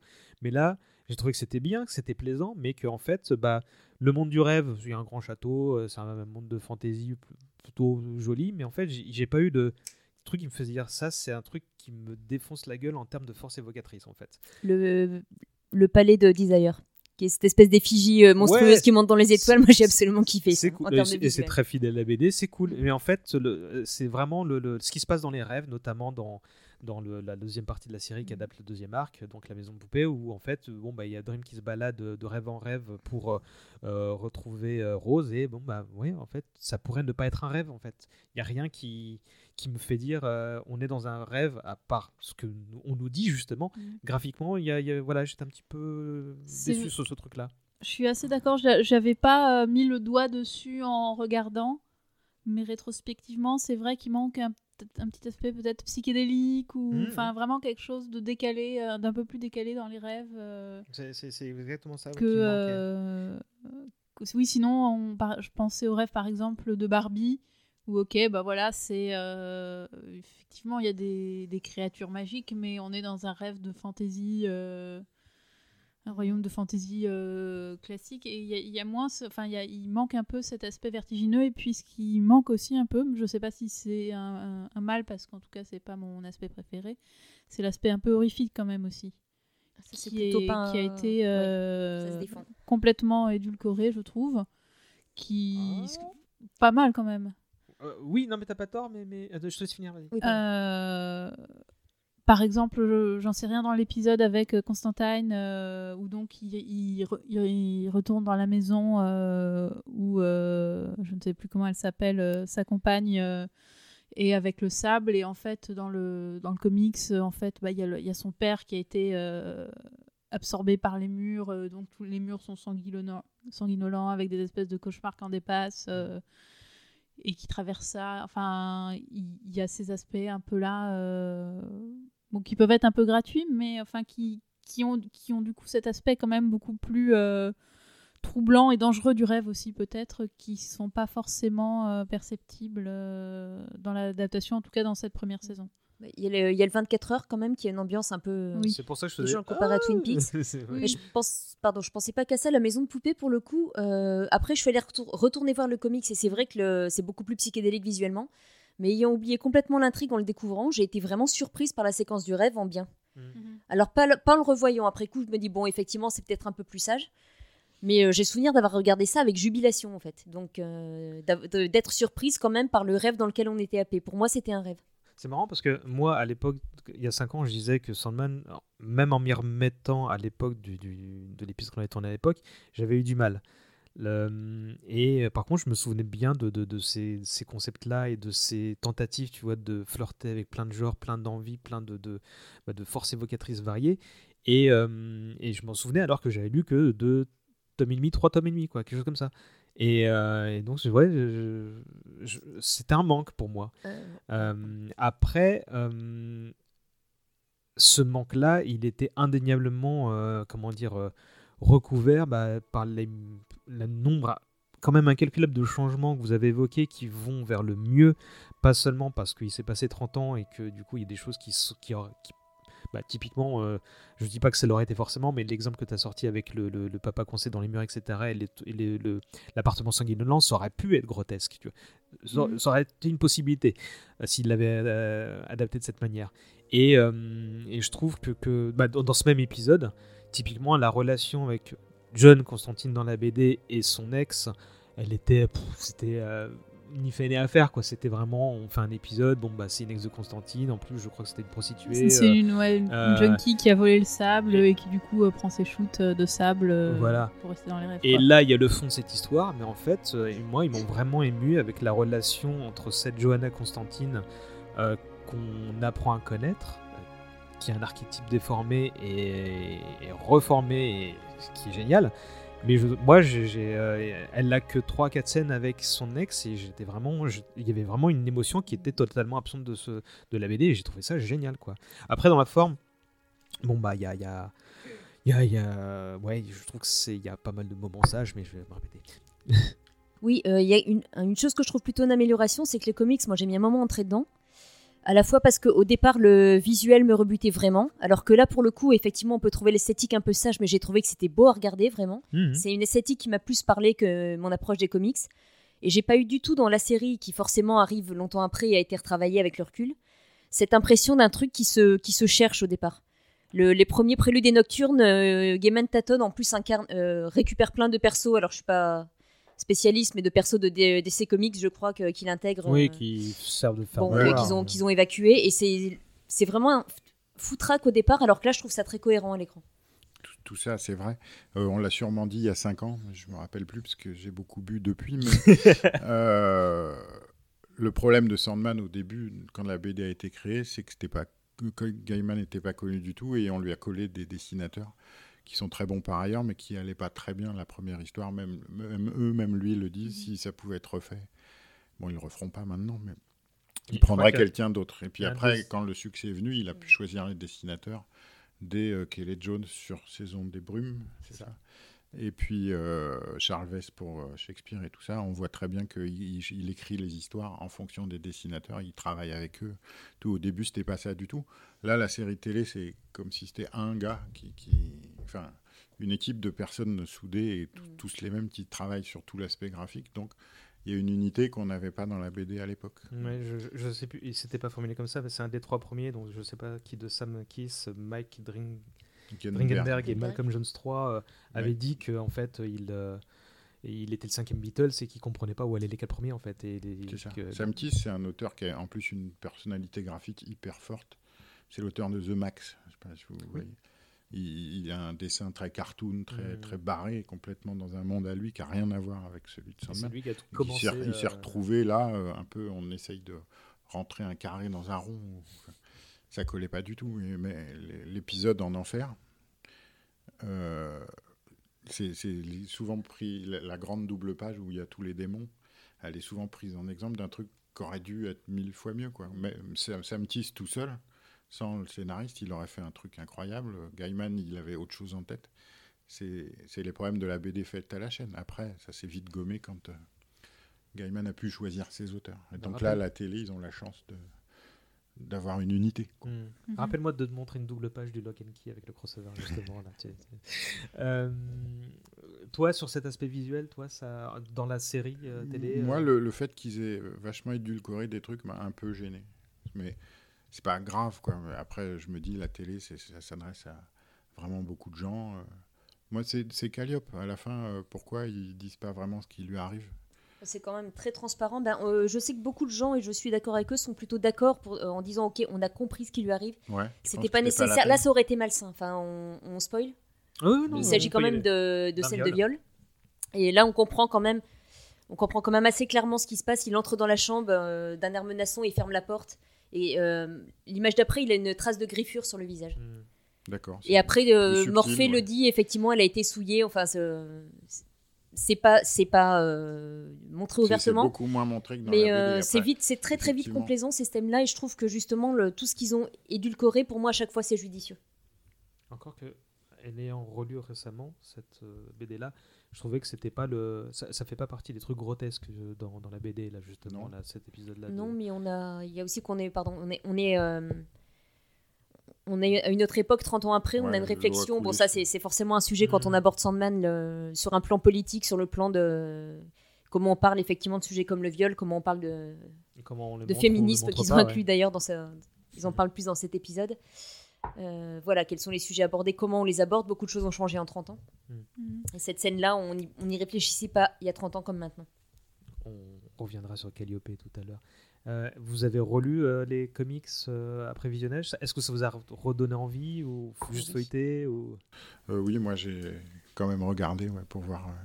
euh, parce que euh, des fois tu as l'impression de te rappeler, même Mhm. si tu connais bien la BD. Puis tu dis, mais c'était pas ça. Ou...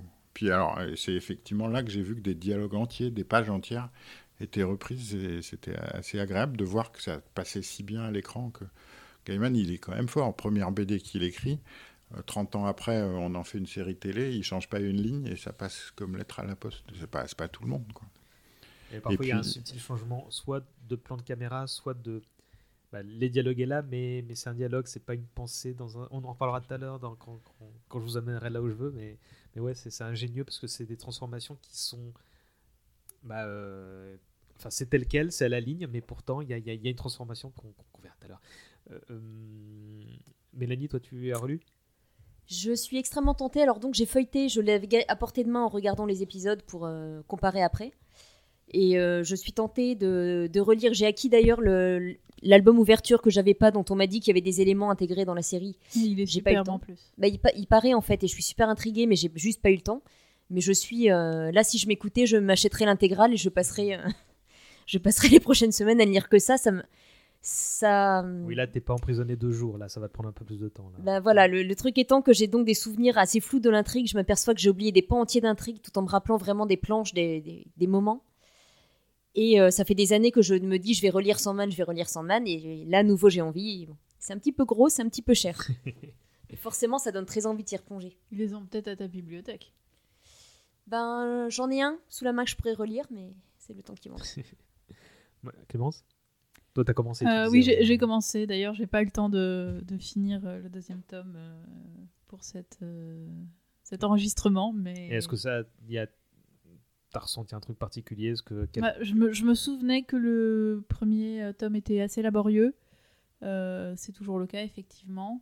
Ça va beaucoup, beaucoup mieux dès le deuxième tome. Le dessin est plus, plus maîtrisé, plus en adéquation avec le récit. Euh, ça commence à savoir un peu plus où ça va.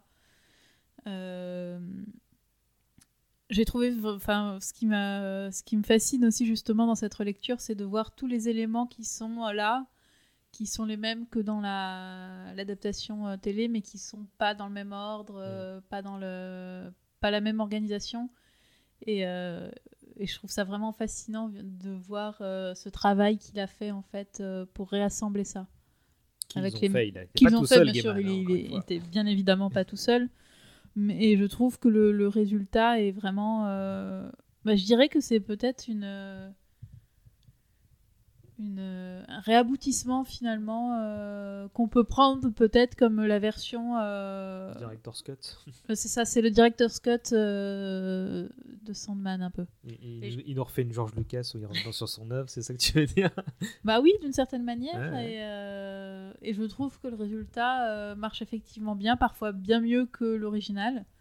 Par exemple, effectivement, le fait d'avoir euh, fait le choix aussi d'en- d'enlever toutes les, réci- toutes les références à DC. euh, c'est un choix. est-ce- Les avocats. Oui, les avocats aussi ont choisi pour lui, mais je pense que de toute façon, c'était un bon choix. Oui, oui, oui, de toute façon. Parce euh, que du coup, euh, par exemple, euh, ouais, le Martian Manhunter, euh, puis même toute l'histoire de John Dee, en fait, qui dans le euh, livre original, bah, c'est un espèce de, de vi- super vilain de C'est pacotille. pas qui a- un, espèce, c'est un Oui, c'est un super vilain euh, qui a volé le Destiny, rubis et Mister Docteur Destiny. Est qui a enfermé à Arkham parce que euh, Oui, il a rendu les gens fous avec son rubis et, que le euh, personnage de la série télé. et en fait c'est juste quelqu'un qui a le chaos en tête et alors que euh, la manière dont il a été repris euh, pareil comme il a fait en fait pour John Constantine finalement il a, ils ils ont- il a repris les acteurs Mm.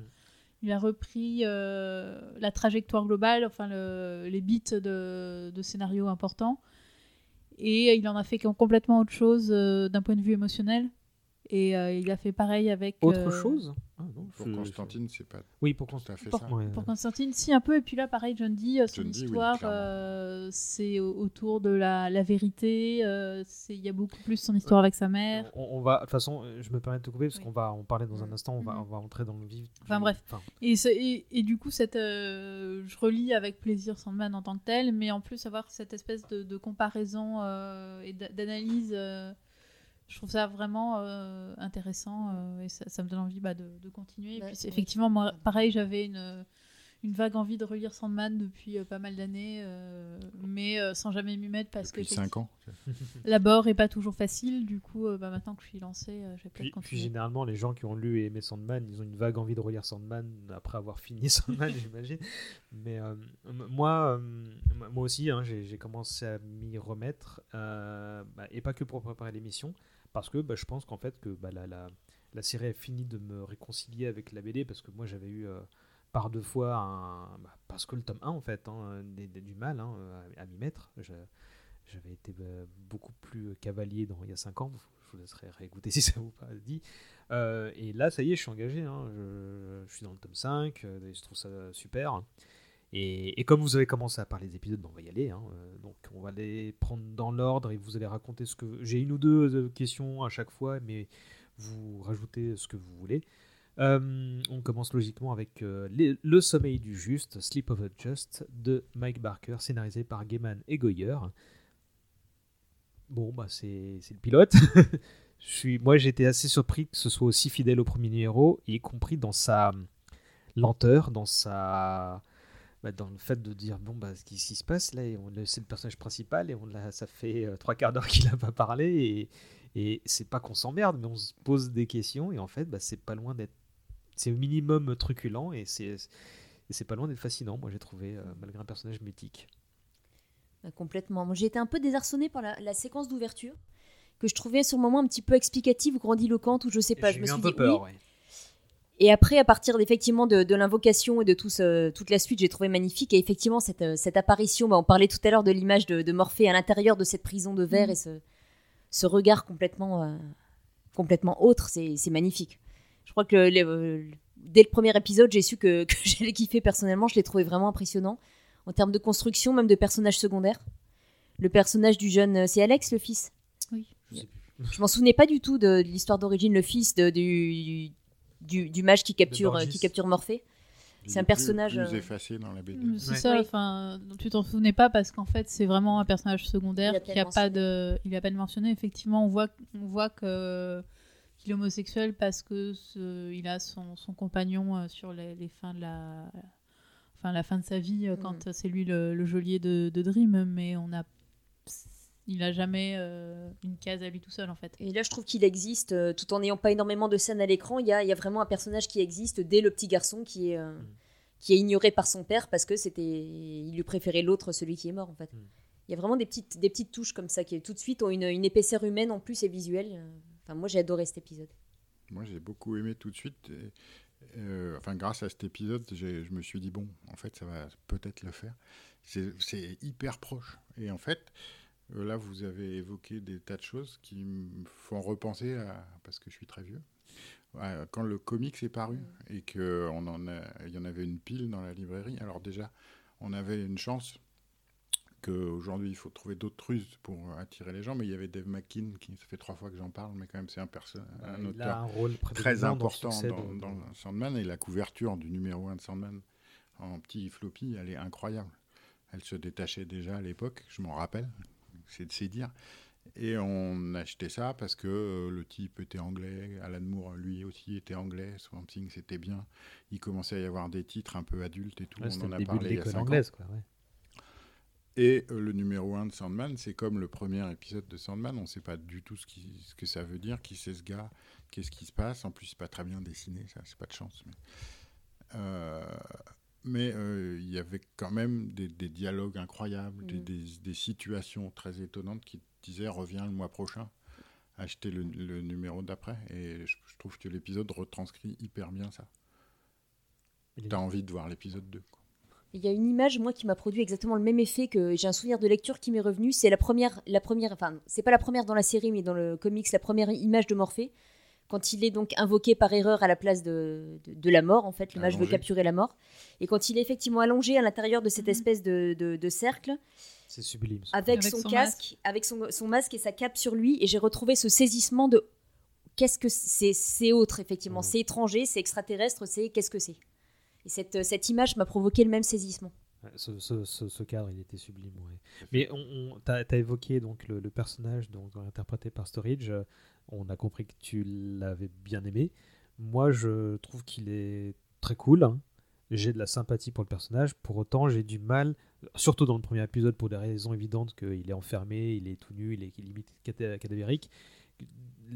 C'est- C'était très, euh, mais il était très vampirique à la Twilight en fait, hein, et c'est très d'autant plus drôle que c'était un des meilleurs amis de, de, de- oh, comment il s'appelle, Edward, euh, Robert Pattinson. Robert Pattinson, euh, et qui lui ressemble beaucoup. Euh, et, et passer ce truc-là, je me dis bon bah ok, c'est, tu vas pas t'amuser de façon à faire autre chose. Et apparemment, ils ont vraiment essayé de se rapprocher du Sandman de la BD avec des yeux noirs sur fond noir, etc. Et que ça collait et des cheveux dans tous les sens. Et apparemment, ça collait pas. Mais euh, je me disais qu'il il manquait peut-être un petit truc. Pas dans son acting, que je trouvais assez bien, mais dans sa représentation. En fait, je regrettais par exemple que sa garde-robe évolue euh, pas. Il y a que dans le duel et dans les flashbacks au demeurant très savoureux qu'il y a sa garde-robe qui change et sinon il a toujours son petit, soit son petit euh, trench coat euh, serré euh, dans lequel il est très élégant, soit c'est son truc un peu métrosexuel, tu sais, qui lui tombe par terre et qui et dans lequel il est cool aussi, tu vois. Mais en fait, Euh, j'avais Ça dû. manque de cap avec des flammes. quand. Ouais, bah, voilà. Il y a quand même si une image, parce que j'avais parlé de la cape. Quand il s'apprête à capturer le Corinthien juste avant d'être euh, d'être invoqué, il porte effectivement cette espèce de cape. Et j'ai souvenir d'un d'un moment où on voit cette cape qui se fond avec le ciel autour. Et de, de m'être dit, waouh, ils ont vraiment rendu son étrangeté. Bah, il y a- Sinon, pour le reste, c'est passé par la voix plutôt. Il y, a- y ça, la- le plan euh, où il est capturé, dont tu parlais tout à l'heure. Et Ouais. moi, je crois que le, le- le moment qui m'a fait dire Ah, ça y est, je, je suis dedans, c'est quand euh, bah, le, le- le fils de Storage euh, rêve après que Dream se soit évadé Mm. et que bah, il l'accueille sur un trône. Et donc là, il, il, il en impose tellement. Et il y a un, cadrage qui fait que la caméra, il y a, je crois que si je me rappelle bien, elle, descend pour montrer bah, qu'il est en hauteur par rapport au, bonhomme. Et on voit que ses yeux sont juste une petite. ch- Chacune de ses pupilles est une petite lumière, ce qui est le truc pour moi emblématique de, Dream en fait. Et là, je me dis, ça y est, je veux ça. Pas, enfin régulièrement, je veux un moment pour qu'on fasse comprendre que ce truc est plus qu'une divinité. Et ça, je l'ai pas. Ça, ça me manque, même si je, je suis content d'avoir ce- cet acteur pour, pour, pour cette incarnation. Quoi. Pour moi, sa voix, je reviens tout le temps à ça, mais sa voix est tellement étrange que pour moi, c'est ça qui a fait le- l'altérité du personnage. Je, littéralement, je voyais les cases euh, Mhm. blanc sur fond noir, comme je disais tout à l'heure. Oui, moi, je suis moins. Je, il a la voix est excellente, mais j'y j'y suis moins sensible. euh, elle a moins de pouvoir d'évocation pour moi. Donc effectivement, il manque quelque chose dans le visuel. Effectivement, je suis assez d'accord. Mais il est très bien euh, par ailleurs. Moi, j'ai rien à rajouter. Rien à rajouter. Et sur l'épisode 1, vous voulez quelqu'un veut dire quelque chose On passe au 2. Bah, J'en ai déjà un peu parlé en disant que donc euh, ça a été un peu euh, du coup remanié. euh, on passe beaucoup plus de temps sur le temps de sa captivité. Euh, Beaucoup mais plus de temps, tu penses Hein, je, pense Les, que- les personnages autour sont un peu. Bah, les, plus les creusés. personnages autour sont, sont plus creusés, du coup, euh, le temps qu'on qui dans lequel il, il est dedans euh, est, plus, est plus important euh, pour Oui, le spectateur, je pense. Ce qu'il y a autour euh, de sa Mhm. captivité, d'accord. Là, oui, je suis d'accord. Et d'autant qu'il il sème des graines pour plus tard, en fait. Entre le Corinthien qui fait une petite visite, etc. euh, C'est ça, et puis on multiplie les scènes d'interrogatoire, la essaie de faire de parler, Rose, etc. Pardon? La grand-mère de Rose, j'ai oublié son nom. mais- Euh. Oui, oui, oui, Ah oui. qui On est l'a placé vu. dès cet épisode-là. Et puis euh. il y a Jessamy aussi. Toute la scène avec euh, Jessamy qui est pas du tout dans le. Euh, Unity- Alors attendez, pardon, j'interromps, mais Unity Kincaid, moi, il me semble bien qu'elle était euh, mentionnée dans le premier. Oui, elle est mentionnée dans Oui, le premier, on la voit Mais pas aussi dans développée. celui-là. Voilà. Mais pas développée, effectivement. Mais euh, et puis donc il y a la, toute la, la scène avec la corneille qui essaie de venir à son secours et qui est pas, qui est pas dans pas. J'étais- l'original, J'étais tristoun, moi. mais qui est qui du coup qui est marquant et puis on, on sent bien aussi justement euh, son impuissance, surtout à ce moment-là où ok on- il est très puissant mais là il peut rien faire en fait. Et, et on voit qu'il est vraiment triste de. de, de oui voir, et puis euh, on, on, voit de l'affect, euh, ce qui sinon il est de marbre. euh, Et, et je me rends compte du- c'est que c'est débile parce que je regrettais que ce soit pas un personnage divin, alors que j'ai apprécié ce moment de pur, euh, comment dire, où il était sans défense en fait, et où on voit quelqu'un mourir par, indirectement par, par sa faute. Bon, bah, je, je suis conscient de ce petit paradoxe. L'épisode 2, Hôte Imparfait, Imperfect Host, euh, réalisé par Jimmy Child et euh, ah bah, scénarisé par Alan Enberg, donc le showrunner. Épisode de transition réussi, j'aimerais dire. C'est peut-être celui que j'ai le moins aimé. Euh, je le trouve réussi dans l'ensemble, mais euh, c'est celui où je- j'ai presque trouvé que ça sonnait un peu artificiel par moment. J'étais étonnée de voir que finalement l'intrigue était restée très proche des comics. Je pensais que là, il s'était beaucoup éloigné. Mm. J'ai quand même, un- euh, en plus, j'ai été sur cet épisode-là et pas par la suite sceptique sur le personnage de Lucienne, qui a un peu un rôle euh, purement explicatif. Euh, Elle, elle présente un peu les, les faits. Par contre, j'ai quand même eu un moment de kiff en voyant euh, Cain et Abel, Mhm. qui me font autant triper que dans les comics. Cain et Abel qui s'entretuent en fait tous les jours, mais pas avant midi parce que Cain n'est pas du matin. Et euh, bah, le, le moment kawaii, hein, la gargouille Goldie. ils s'entretuent pas. pas. C'est toujours un Enfin, ils sens s'entretuent pas, oui, Ça ils ne va que dans un sens. Effectivement, c'est ce que je voulais dire. Et donc la gargouille Goldie qui, me- qui, euh, qui aurait pu être complètement kitsch et qui m'a fait triper. Ouais, moi, j'ai- alors j'avais vu des photos avec euh, Abel et, et Goldie sur l'épaule et je me suis dit, mais c'était. On aurait dit euh, un jouet en plastoc. Et en fait, non, elle bouge super bien et c'est très réussi. Et les acteurs sont bien. Ouais, ouais. Ils sont. Bah, ils mais sont c'est vrai que c'est pas l'épisode dont on se souvient le. Non, le- mais le- c'est c'est un épisode de transition et, et là aussi ils ont fait des ajouts, mais justement, bah, je disais il y a un instant qu'ils ont commencé à poser des graines dans le pilote, mais ils ont continué. hein. pareil, le Corinthien qui rend visite à la mère de John Dee, John Dee qui, qui apparaît là, euh, donc Lucienne avec les Et moi, j'aime beaucoup Ah, si. Lucienne. Pardon. Oui. Moi aussi, Je oui. trouve que l'aime beaucoup juste dans cet épisode. On parlait tout à l'heure des rêves qui ressemblaient pas suffisamment à des rêves. Il y a quand même une scène qui m'a marqué là-dedans, c'est quand il va chercher les éléments dans les rêves des gens Oui. pour prendre le Ça, pour l'invocation et qui va chercher le carrefour dans le rêve du paysan du Cambodge. Et cette main géante qui, Ah, qui chope le carrefour dans le sol. Là, il y, a- il y a une scène vraiment très belle. Ça, il y en a vachement plus dans le comics que, que, dans le- que à la télé, mais c'est le moment où on en le voit le plus et Mhm. c'est vachement bien. Eh ben, c'est ça qui manque. Euh, est-ce- je crois que c'est le moment de parler de l'un des meilleurs interprètes de la série, même s'il aura d'autres moments de briller, bah, qui est le Corinthien joué par euh, Boyd Holbrook, qui je trouve impérial, moi, vraiment. C'est épisode 1, ça? Euh, il- il- bah, en fait, il y a- euh, je le place là parce que bon, on a commandé- on l'a cité et je, moi je je, l'avais vu que dans Logan. euh, Mm. Je sais pas ce qu'il a fait d'autre à, à côté. Je Il le joue trouve. quoi euh, dans le Logan? il jouait le méchant, là, le mercenaire, tu sais, qui qui, euh, qui courait après euh, Wolverine, quoi. Moi, j'ai une toute petite critique sur le Corinthien. Il y a un truc qui m'a déçu, parce qu'il est parfait à part ça. Mhm. C'est qu'en fait, ils- je suis pas sûre qu'ils aient calculé qu'on allait voir ça sur des petits écrans. Mm. Même moi, sur un écran de télé, quand il retire ses lunettes, on ne voit pas bien ce qu'il y a à l'intérieur de ses yeux, ses yeux qui sont donc de- des bouches et, des, et des dents. Et c'est un effet qui m'avait énormément marqué. Et, Je suis Il d'accord. y moins avait un fort, truc de révulsion. C'est moins fort à la télé. et là, je le savais, mais je voyais quand même pas ce qu'il y avait sous ses lunettes. À part ça, l'interprétation est parfaite. J'ai halluciné que plein de gens apparemment trouvent le personnage extrêmement alors séduisant dans le genre bad boy, alors que moi, il me, il me hérisse Ah ouais les poils, mais d'un- d'une force. Tellement il est, euh, il dégage quelque chose de toxique, mais euh, qui dégouline en fait. Ouais, mais c'est le est- paradoxe en fait, c'est qu'il est, il est séduisant, euh, mais il est ultra flippant aussi, quoi. Et je trouve que, que, non, non, son sourire m'a fait froid dans le dos une ou deux fois en fait, hein, surtout quand, tu, quand le scénario te fait comprendre ce qui va se passer dans la scène d'après ou, ou quel est son plan.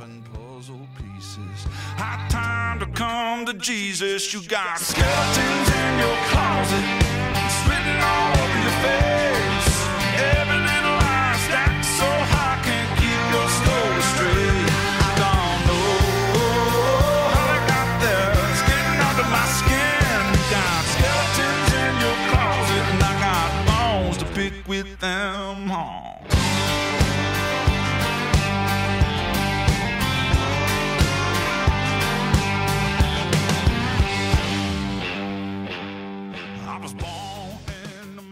Et j'ai apprécié aussi qu'on le voit dès, dès le début en fait parce que ça fait un, il sert de personnage fil rouge à la, à la série euh, et du coup et d'opposant finalement invisible euh, à Dream. Donc c'est lui que- qui Spoiler alert, c'est pas vraiment lui. Le principal opposant de alors la saison, mais lui coup. effectivement, le fait qu'il soit là dès, dès le pilote et qu'on le voit un peu chaque épisode, euh, c'est bien vu. Ça, c'est le genre de truc. être actif en fait euh, pour essayer de détourner Dream de sa de sa quête, euh, essayer de l'empêcher de récupérer ses objets de pouvoir. euh. Bah déjà ça, ça colle bien avec le personnage je pense et puis euh, scénaristiquement c'est intelligent parce que ça fait le fil pour les spectateurs. Bah ça, ça m'avait un petit peu gêné parce que alors j'ai su après coup que ça vient de, de l'album ouverture que j'avais pas lu. Moi, j'ai eu l'impression là qu'ils étaient en train de, de, de faire un, de tomber dans les travers des adaptations, c'est-à-dire il faut qu'on rajoute un grand méchant, il faut qu'on rajoute. euh, J'ai plus eu l'impression d'un ajout forcé la première fois, alors que quand on revoit la suite en, bah, en, en sachant ce qu'est la série, non, ça passe. Mais j'ai eu peur à ce moment-là, personnellement. Je me rappelle d'une petite incohérence, bah, justement euh, concernant la gargouille, euh, alors qu'il n'est pas Grégoire? Grégory Grégory, ouais. Euh, il lui dit euh, avant de l'absorber que autrefois il était un cauchemar. Et alors que quelques épisodes plus tard, il va euh, refuser à qu'on Gault le simple oui. fait de changer. Tu vois, donc il me dit. Ah, tiens, tiens, c'est revenu hier ça. Euh, épisode 3 ou. Allez, Oui, non, go. Rêve encore un peu de moi, Dream a Little Dream of Me de Jamie Child, euh, scénarisé par Jim Campolongo, où John Constantine fait sa place à Johanna, Constantine donc. Euh, entre le film avec Keanu Reeves et les différentes apparitions du personnage dans les séries de la CW et même les adaptations animées, donc la, la, la- les producteurs ont dit bon, on en a un peu marre de John Constantine qu'on voit partout et donc euh, Moi, je, suis, pourquoi on- je suis sûr que c'est pas ça. Moi. Bah, c'est comme ça qu'ils le présentent en les Il y avait, droit, des- sans il y avait doute. déjà un blond avec un trench coat dans tous Ouais, les épisodes. Euh, Wa- Warner, les, gens, si c'est des téléspectateurs, ils auraient rien compris. Bah, oui, alors c'est. Non, je plaisante, sans sais rien. ça, mais je pense qu'il n'y aurait eu aucun problème si vous voulez le mettre parce que Warner est Oui, productrice. oui. Ah, hein, mais ça, euh, tout, ils ont, ils ont gardé John Dee et sans, sans dire vraiment que c'est C'est Destiny, mais de. Qu'est-ce que je dis?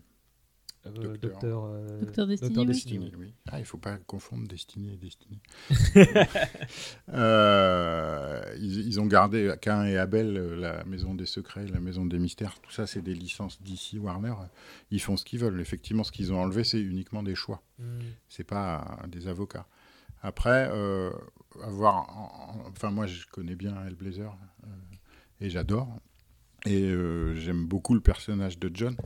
C'est- Il, est apparu, il faisait vraiment le lien dans le comics en arrivant au numéro 3 entre Alan Moore et Gaiman, parce que c'est une création de Moore.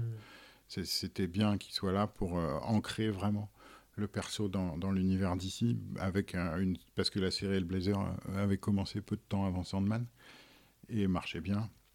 Donc ça avait une, une raison historique euh, valable.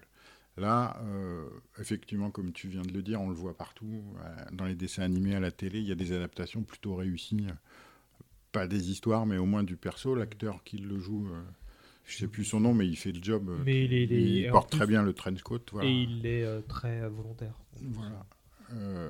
Après, c'est comme Lucifer, quoi. Tu vas pas reprendre le, le gars que tu vois dans des séries kitsch comme Flash pour, pour mettre dans Sandman. Donc il fallait trouver un, un contre-pied et ils ont été brillants. Je trouve l'actrice est super. Jenna Coleman. Et la version de John, euh, qui en plus fait un clin d'œil à son ancêtre, Qui, oui, parce que Johanna Constantine existe en fait. elle, est dans- Euh, elle- elle a le même rôle que dans l'épisode dont on va parler tout à l'heure. Elle a joué par la même actrice, ça, ça colle bien. Quoi. Et j'ai vu, oui, et tu, tu as fait savoir sur les réseaux que tu avais beaucoup apprécié Jenna Coleman donc en, en Ah ouais, déjà je l'aime bien, elle, elle est, elle est marrante dans Doctor Who. Elle est géniale. Et, euh, là, elle fait super bien le job. Quoi. Je trouve que en tant qu'actrice, elle s'améliore avec le temps euh, et qu'elle devient de plus en plus belle. Euh, Dans l'after show de Netflix, on la voit avec un costume trois pièces en velours côtelé euh, et des pas def. Personne ne peut porter ça et elle est sublime, elle est extraordinaire. Euh, et pareil dans la série en fait. hein. Euh, je, je parlais tout à l'heure justement de sa relation avec son ex dans, dans l'épisode. J'ai trouvé ça vraiment euh, très réussi. Euh, T'as envie d'un spin-off, quoi. Enfin, ça, moi, ça me donne envie de voir un, spin-off de Jonah Constantine. Écoute, je je, je, je, je vais sais pas dire pas. que je le regarderai, mais je serais content qu'il existe en fait, tu vois, euh, ne serait-ce que pour donner du boulot à Jenna Coleman. Euh, et je crois que le meilleur moment, c'est quand elle bat le- l'exorcisme en. euh, et c'est pas parce que ça se passe dans une église, hein, c'est parce qu'elle dit euh, Run along and fuck off in hell ou un truc du genre. Et elle. ok, c'était l'assistante de Doctor Who, ça, il y a 10 ans, euh, qui était en petite jupette. Et j'étais, mais. Mind blowé par, par, par son interprétation. Juste un petit regret, j'aurais bien aimé avoir les petites chansons qu'on entend, euh, Dream a Little Dream of Me, euh, Eurythmics, etc., Oui, qui, a- qui amènent le personnage de, de, de Dream dans, dans, dans le comics. Ça aurait été sympa. De... Bon, c'est c'est débile, mais moi j'aurais bien aimé. Vous avez un truc à rajouter, euh, les filles? Euh, bah, moi, j'ai un- je- j'arrive d'un endroit différent, c'est-à-dire que j'ai jamais lu ni vu Hellblazer. Je connais de nom, mais ça s'arrête là. Donc, euh, toutes les références ou comparaisons, tout ça me passe au-dessus de la tête. J'ai bien aimé l'épisode en... essentiellement pour deux choses. La première, c'est que c'est le premier qui montre le changement d'ambiance. C'est-à-dire qu'on va pas rester juste dans le monde des rêves, on va pas rester dans un, dans un seul truc. On va sauter d'une époque à l'autre. Et j'ai bien aimé là ce, ce passage d'une ambiance à l'autre. Le deuxième, c'est un petit détail, mais je crois que c'est un de mes plus grands kiffs de la série. C'est la, la première apparition du corbeau Matthew, dont je suis Ah très fan. J'allais quand- vous lancer dessus. Et quand on a entendu sa, sa voix, qui est jouée par euh, Patton Oswalt, donc, de me dire, mais c'est exactement la voix, la gouaille de Matthew telle que je me la rappelle dans ma tête en lisant les comics. Et je m'attendais pas, je savais pas comment ils allaient l'adapter, mais je pensais pas qu'il serait saut- enfin, sorti vraiment de- Ouais. des pages à ce point-là. Ouais, je, je pensais pas dire ça un jour, mais il avait une voix de corbeau parfaite, effectivement. C'est, c'est, euh, Et, à côté de ça, si vous avez l'occasion de. Alors, il fait beaucoup de boulot de mercenaire parce que c'est un gars apparemment très facile à vivre et sympathique, Patton Oswald, euh, dans, le milieu du stand-up et de la comédie. Et je vous invite à voir un de ses stand-up qui est, je crois, sur Netflix, qui est super touchant au, au euh, et apparemment, euh, c'est un des trucs que j'avais euh, euh, commencé à évoquer tout à l'heure, c'est que le personnage de Matthew a été gonflé pour permettre à Dream pour permettre donc euh, au au personnage de Dream d'exprimer ses pensées euh, bah, au spectateur avec un dialogue plutôt que bah, par une bulle qui évidemment on a, est dédiée au format BD là. Et euh, c'est c'est grâce à lui en fait qu'on a ces fameuses ces fameux copier-coller issus de la BD et ça passe mais parfaitement bien. Et en fait. l'interaction entre les deux est super. L'interaction euh, Matthew avec euh, les autres personnages plus tard, avec Lucienne et, Mm. et Mervyn, sont parfaites aussi. Mhm. Euh, je viens de retrouver, c'était Matt Ryan, hein, donc le monsieur qui joue dans, dans les, les, qui joue Constantine dans les autres adaptations de DC. Euh, épisode 4, Un espoir en enfer, A Hope in Hell de Jamie Child, euh, scénarisé par Austin Osman.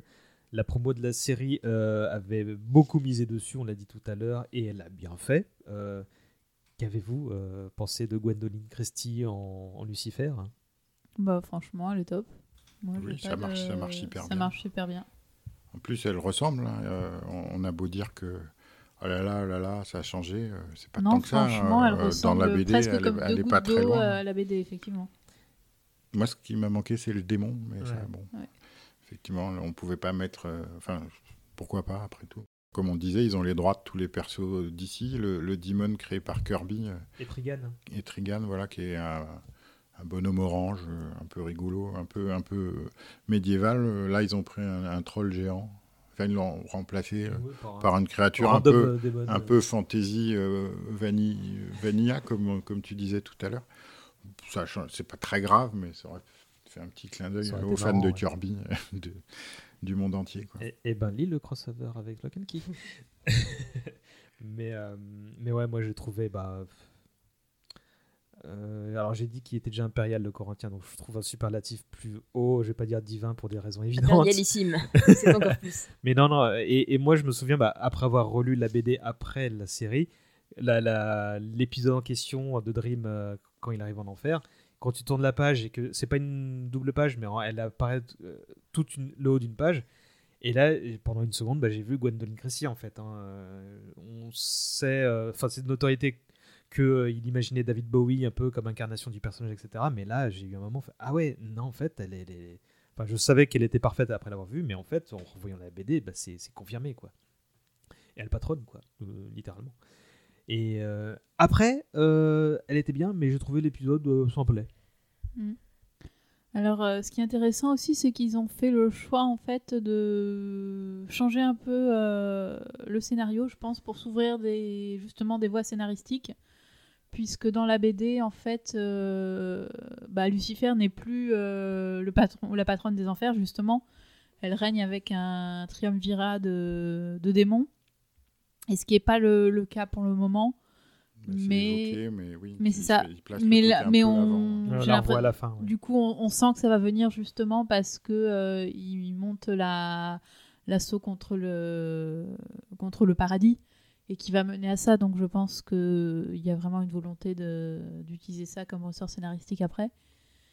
Euh, Oui, puis tu, tu, tu as la chance de bénéficier de Gwendoline Christie, c'est pas pour la mettre en retrait. euh, Mais c'est pour ça aussi qu'ils ont fait le choix que finalement euh, ce soit elle qui affronte Dream Mm. euh, en duel plutôt que Corazon, le démon, voilà, qui n'a pas beaucoup d'intérêt. Et pareil, ils ont un peu, ils ont changé dans le dans la BD, c'est un peu truculent en mode cabaret. euh, enfin, c'est c'est beaucoup moins, euh, beaucoup moins, euh, comment dire, Intense. beaucoup moins, oui, c'est beaucoup moins intense, Moins beaucoup moins degré, formel. c'est plus euh, Oui. ironique. c'est- beaucoup plus, c'est ça un peu tour de passe-passe, alors qu'on sent que c'est beaucoup plus réel en fait euh, dans la série. euh. donc ça, ça passe mieux aussi. euh, Enfin, encore une fois, c'est que des adaptations euh, intelligentes, je trouve. Tu, tu dis que ça passe mieux en série? Oui. Ah, bah, moi, préféré la BD là pour le coup. Je, je trouvais que c'était.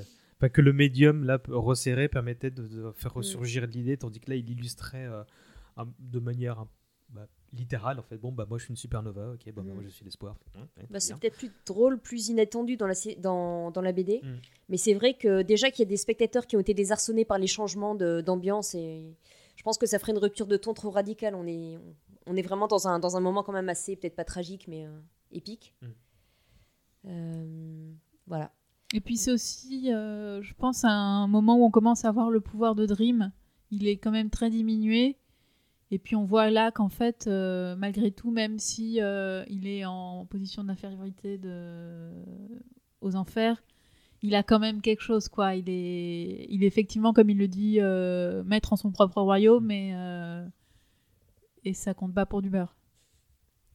Oui. Euh, alors, euh, j'allais rajouter deux choses. en- euh, enfin, sauf si vas-y. donner mon- Moi, c'est un épisode que j'ai peut-être moins aimé en le revoyant. Que j'ai adoré l'ambiance la première fois, j'ai adoré le visuel. Ils introduisent en plus des éléments pour, le, pour la suite, s'ils adaptent la saison des brumes par la suite, le personnage de Nadak euh, qui interpelle. euh, Mais ça, c'était dans la interpelle BD aussi. oui, oui. Mais euh, du coup, ils il pose euh, pour la Ils ont suite. bien fait de le faire. ouais. Euh, en le revoyant, donc, il m'a moins marqué, si ce n'est que, est-ce que c'est, euh, je dis pas de bêtises, c'est bien dans celui-là qu'on a la scène dans la voiture avec John Dee, qui annonce l'épisode suivant. Oui. Et cette scène-là, je l'ai trouvée extraordinaire, m'a peut-être plus marqué que le passage en enfer. Elle m'a fait flipper. Elle, bah, déjà, David Sulis, qui est. euh, Enfin, on parlait du casting, c'est un de ceux qui m'ont le plus bluffé.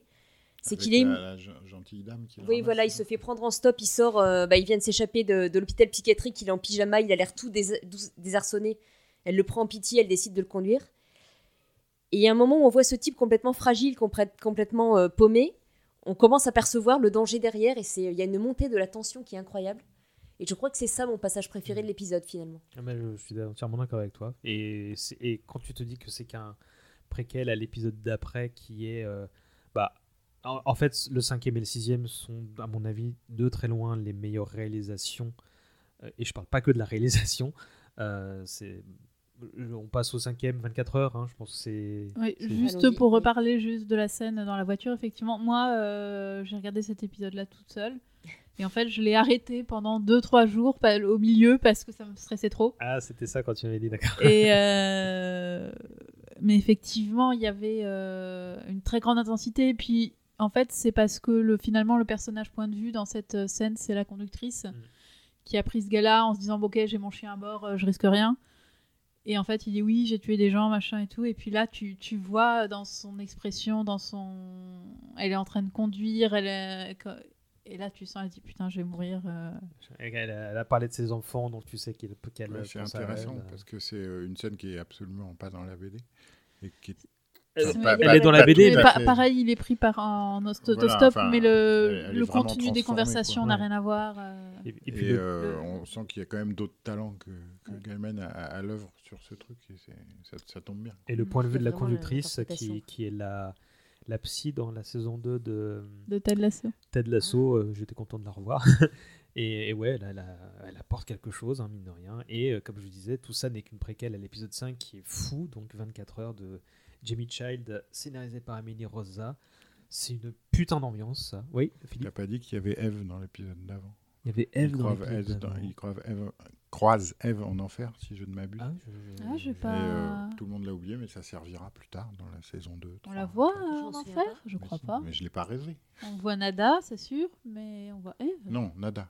Ah oui, Nada, voilà, oui, Nada, t'as on n'a raison. pas. Oui, Oui, oui. on a- oui, euh, Méline en a parlé, effectivement. On l'a, bah, pendant son ascension, il la croise. Et, D'accord. Et, Non, euh, on voit aussi du coup le... à ce moment-là justement un changement déjà de- de- d'apparence de, de Morphée euh, pour la première Oui, fois. ça c'est un- important. de- C'était important de le mettre, je pense, à la télé. C'est ça pour, euh, de le- pour plus tard. pour plus tard aussi. Et puis ça, ça permet aussi de montrer en fait que sa forme n'est n'est qu'une n'est qu'une projection en fait. C'est pas vraiment sa réalité à lui. Mm. Que, que sa réalité physique dépend aussi des gens De qui le regardent en fait. gens, ouais. Bon, on parle de 24 heures. oui, désolé.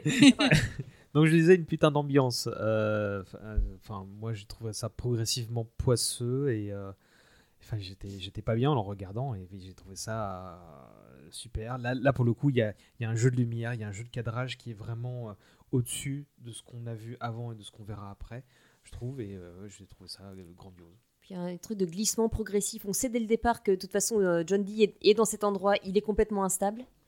Du coup, il est terrifiant pas parce qu'il est dans un- une interprétation de gros, mé- de gros méchant, mais parce qu'il est instable précisément. Mhm. Donc on sait qu'il peut craquer, on sait qu'il peut basculer, on ne sait pas comment. Et on voit tous ces personnages, quelque chose qui se met en place. Et on sait- ayant oublié en partie l'intrigue, je me souvenais vaguement que ça dégénérait méchamment et euh, violemment et salement sur la fin. Mais j'avais pas le détail. Donc euh, il y a vraiment cette tension d'attendre. Ok, ça va mal se terminer, mais comment? Mm. Comment on en arrive là et qu'est-ce que, comment ça va basculer? Et Et- tout est dans l'attente en fait. Et je disais tout à l'heure que c'était l'exemple qu'avait donné Gaiman à- au showrunner pour dire non mais tu peux pas adapter tel quel, il faut que tu en fasses autre chose. Et, euh, et dans la BD que j'ai voulu après, effectivement, tourner une page te fait, te fait passer un échelon euh, supplémentaire dans la folie. Là, c'est vraiment progressif. Tu dis ok, euh, je vois le truc, euh, je, je, je la je la vois pas monter cette folie. Et, et je sais qu'elle est là. Et j'ai trouvé ça beaucoup plus sinueux et beaucoup plus euh, intense. Et tout ça, bah, c'est porté par. euh, merde, comment il s'appelle l'acteur? David Tulis. Merci, euh, qui était. euh, bon, bon, C'est tout le monde le connaît. Acteur de pour, euh, cinéma pour pour- Harry Potter. Là, Et, euh, Harry là. Potter. oui. Et euh, effectivement, tu l'as dit, Philippe, sa réécri- les réécritures de John Dee, là, elle est vraiment Mm. enfin, euh, beaucoup plus intéressante que celle de la BD. Et parce que c'est intéressant de d'être intéressé de, de- non ça c'est toi qui as dit ça Clémence qu'il était intéressé par la vérité Mhm. alors que Mhm. celui de la BD en gros c'est le chaos qui l'intéresse quoi c'était un, un RZ du Joker limite et ouais je trouve ça fant- euh, fantastique quoi Mais c'est amené dès le début, du coup, dans sa Ouais. relation avec sa mère, parce que euh, Elle lui ment. elle lui mentait, et du coup, euh, finalement, quand. fina- Mais c'est bien amené aussi, justement, cette réconciliation avec sa mère qui, finalement, lui donne volontairement la- la- l'amulette, se sacrifie pour le protéger en lui disant Ok, maintenant je t'ai dit la vérité, et je vais faire ce que j'aurais dû faire euh, avant, en te protégeant, et te donner cette amulette. Et, euh, et c'est pour ça, du coup, il est instable, mais il a aussi, du coup, cette espèce de cristallisation autour de cette idée de tirer la vérité des gens. Et, euh, et du coup, c'est ce qu'il fait finalement dans le, dans le, bar, euh, c'est que les gens se dévoilent petit à petit, euh, les filtres disparaissent. Ça, ça fait tomber les faux semblants qui sont. On est vraiment dans ce truc de la société où la, enfin, le- la serveuse bien souriante, bien gentille, qui essaie de mettre tout le monde à l'aise. Le, le- la PDG et son mari qui arrivent, qui sont le symbole de réussite. Et puis petit à petit, ça va se craqueler. On s'aperçoit que tout n'est que des faux semblants. Mm. Et c'est lui qui va, faire, euh, qui va faire tomber les masques. et euh, je je sais plus si dans la BD euh, c'est bien le fils de, de la, de la femme de Burgess, euh, John Dee, euh, parce que là, du coup, ils ont raccordé les, les wagons en faisant de la mère de Burgess l'épouse, Oui, oui, la, mère de John Dee l'épouse de Burgess. Et je sais plus si c'est comme ça dans la BD. Oui, je crois fait. bien. Je Je, crois. je suis pas sûre. Je crois plus. que c'est c'est peut-être le fils qu'elle a eu avec son assistant euh, quand ils Ah ils oui. sont enfuis ensemble euh, en lui Mais volant c'est de l'argent et et le. là, c'est pas ça. Alors que là, elle compris. Là, c'est s'est. le fils de, de Charles Dance, là, donc le sorcier Ouais. là, qui a invoqué- La, différence ici, c'est qu'il voulait la faire avorter, donc elle s'est barrée Exact, en emportant euh, oui. son argent et les, les attributs de Dream. Donc, euh, oui, je pense que c'est pas forcément dit. Je pense que vraiment dans, le, dans la BD à l'origine, c'est vraiment juste la proximité du, du rubis qui, qui est la source de tous les maux. Mais là, en plus, il a en plus cette, euh, cette ascendance en fait. Ouais, non, mais il y, a un lien qui est logique, hein, qui est parce que l'intérêt de la BD, c'était d'avoir un personnage secondaire de l'esprit di- de, du DC Universe euh, réinterprété et plutôt bien, mais là, je trouve que c'est- très bien orchestré, quoi. Euh, le bruit de ses ailes, on y va ou... Euh, oui, j'allais dire. euh, alors, du souvenir que j'ai, parce que j'ai à peine reparcouru la BD, c'est un des épisodes où la, la violence a été atténuée. Oui, clairement. Mais euh, c'est en particulier cet épisode qui me faisait dire tout à l'heure que Gaiman, en relisant ça, doit se dire bon, j'ai essayé de faire le malin, mais en fait. Je euh, pense qu'à l'époque, il a surtout essayé de voir jusqu'où il pouvait aller. Oui, Mhm. et je pense que c'est l'époque c'est aussi plus qui voulait ça. nécessaire. Tu dis ça Bah, pourquoi Dans 24 heures. euh, Ah non, mais- mais- on- pardon. On est encore dans l'épisode d'avant, nous on n'a pas fini. Non, moi, je, ok, je suis Il y déjà a des choses à dire. Euh, oui, je pense qu'il il cherchait ses marques chez l'éditeur. euh, on était en train de débrider un peu les comics, de, de voir jusqu'où on pouvait aller, les aiguilles à tricoter dans les yeux et tout, ça je se pense faisait que pas c'était trop. aussi une époque dans. Il me semble que dans les, les romans d'horreur, il y avait aussi un boom de euh, Oui, où est-ce qu'on peut aller. euh, C'était vraiment voilà. l'esprit de l'époque. Mais dans les comics, euh, on en était loin d'en être là. Quoi. Et lui, il a, moi, je me rappelle le comics à l'époque pour un truc d'ici, euh, parce que le label Vertigo n'existait pas. hein. Mm. C'était vendu à côté, entre Superman et Wonder Woman. Donc, euh, effectivement, tu savais que c'était pas la même chose, mais euh, il, est, il a poussé au maximum. Et c'est vrai que dans le cadre de la série, c'est pas nécessaire. Quoi. Il y a juste un détail que je voudrais rajouter sur cet épisode. Excuse-moi, Non, mais... euh, Euh, enfin, il y a un cuisinier dans ce, dans ce diner. Ça- parce qu'à l'époque, euh, dans la BD, les plats, ils arrivent, personne ne Ah ouais, j'avais pas... Et, et ça, c'est un vrai plus. quoi. C'est que ça, c'est vraiment le, c'est le type qui se dit Mais attends, il y a un trou là dans mon histoire. Et ils ont transformé le personnage. euh, Et ils en ont fait quelqu'un d'intéressant. ont- un, un love interest euh, foireux pour la serveuse. et qui, enfin, est cuistot. Quoi. Et qui, à un moment, il m'a vraiment fait peur quand il parlait du fils de la serveuse, parce que j'imaginais que, c'était un gamin. Bon, heureusement, non. Mais euh, moi, j'ai cru qu'il y avait un truc super glauque qui se dessinait. et- Ben, pareil, oui. Bah, le- Et le- finalement, non. Mais... Je pense que l'idée est là de, de, de semer le, le trou. Le doute, ouais. Non, non, mais c'est une très très grande réussite. Là, tu vois, je serais pas surpris que celui-là ou, ou celui d'après ait quand même droit à quelques nominations. Bah, ce même. sont ceux qui reviennent quand les gens pa- euh, parlent de leurs impressions sur la série. Les deux qui reviennent en général sont l'un ou l'autre. euh, ou les deux, Mais à Mais- raison. de manière assez éclatante. oui. Épisode 6, donc Le bruit des ailes, The Sound of a Ring, de Meirzi Almas, euh, scénarisé par Lauren Bello. Un épisode attendu euh, au tournant pour énormément de gens, euh, de lecteurs de Sandman, et bah, je suppose pour toi aussi, Mélanie. Bah, notamment. Alors, il m'a surprise, euh, je vais laisser en préambule dans sa structure, parce que Le bruit de ses ailes, c'est donc le titre de- d'un des épisodes du comics qui est centré uniquement sur un- une, une rencontre entre Morphée et sa sœur Death. Et ils ont fait le choix dans cet épisode d'adapter deux histoires courtes, donc ils ont rajouté, je ne me souviens plus de son titre, Les hommes de bonne rencontre, je crois. Une deuxième histoire courte très connue de, Hope, de Sandman. Moi Donc aussi, euh, l'épisode est coupé en Des deux. hommes de bonne fortune. de bonne force d'abord. j'étais carrément surpris. Moi, j'étais le- au milieu de l'épisode, on passe à l'autre. Oui, oui. Et ça, c'est chouette quand Et- euh, tu connais bien le truc. Tu te dis, voilà, bon, il faut un comics, un épisode. Et paf, il te raconte deux des deux meilleures histoires dans le même épisode. Tu te dis, Bien ah, c'est riche. Ouais, Oui, et le, c'est le- ça, bien le lien est logique en fait. c'est tout à fait en fait. C'est que tu vois Dream essayer de, de, de- comment dire, de, de, con- de réfléchir à la sagesse que sa sœur essaie de lui transmettre et comment il le fait. Bon bah tiens, tiens. je- Et en plus, il y a une, une réplique de Death qui fait le lien entre les deux directement. Donc, le- en, en l'ayant revu la deuxième fois, j'ai vu que le passage entre les deux est très fluide. Mhm. Et euh, donc, pour en revenir à ça, c'était effectivement un épisode très attendu parce que c'est l'apparition unique de Death dans, le, dans la première saison. Mais quelle apparition? et euh, qui est donc un personnage extrêmement attendu. Euh, moi, je suis restée sur deux. En fait, j'ai deux impressions contraires avec Death qui, qui sont à peu près celles de tout le monde. C'est de me dire c'est pas complètement le personnage des comics. Elle a perdu ce côté euh, jeune fille goth espiègle, euh, très, ce côté euh, presque plus joyeux. Elle est jouée. euh, Quelqu'un me disait plus comme une femme euh, mûre. J'ai Mais vu ils aussi. ont, ce qui est une interprétation très intéressante et surtout elle a cette, euh, elle a la bienveillance de Death. Elle est, elle est l'incarnation même de cette idée qui est peut-être pour moi une des plus belles idées de Neil Gaiman. C'est et si le personnage finalement de toutes ces quasi divinités, le seul personnage qui soit complètement empathique, complètement chaleureux, le personnage le plus joyeux, le plus attachant, si finalement c'était la mort. Et c'est juste une idée extraordinaire et ben là mis à l'écran c'est Mm. j'ai pleuré aux mêmes endroits que dans, le, que dans la BD, mais aux deux visions à chaque fois. Ah, moi, j'ai eu euh, tout le long de l'épisode de- par sa faute à elle, donc c'est Kirby Howell Baptiste Qui est magnifique. qui interprète Dream et qui. euh, Elle est rayonnante. Ouais, euh, le- moi, moi, j'étais vraiment très ému bah, parce qu'elle euh, transpirait la douceur et la bienveillance, comme tu disais, et euh, le, le regard qu'elle lance aux gens qu'elle vient chercher. Me, me- bon, bah, c'est- ça m'a. Voilà. son rapport avec les humains aussi, je sais plus si c'est dans les comics ça, mais cette petite, en fait, elle est plus incarnée aussi. euh, Il y a deux choses, elle enlève ses chaussures pour dire euh, c'est bien, c'est bon de se sentir accordé au sol, et puis elle achète une pomme à un vendeur qui lui donne finalement gratuitement. Et de l'avoir mangé cette pomme, elle a un côté beaucoup plus vivant que euh, son espèce de, de émo dépressif de frère à côté. Qui...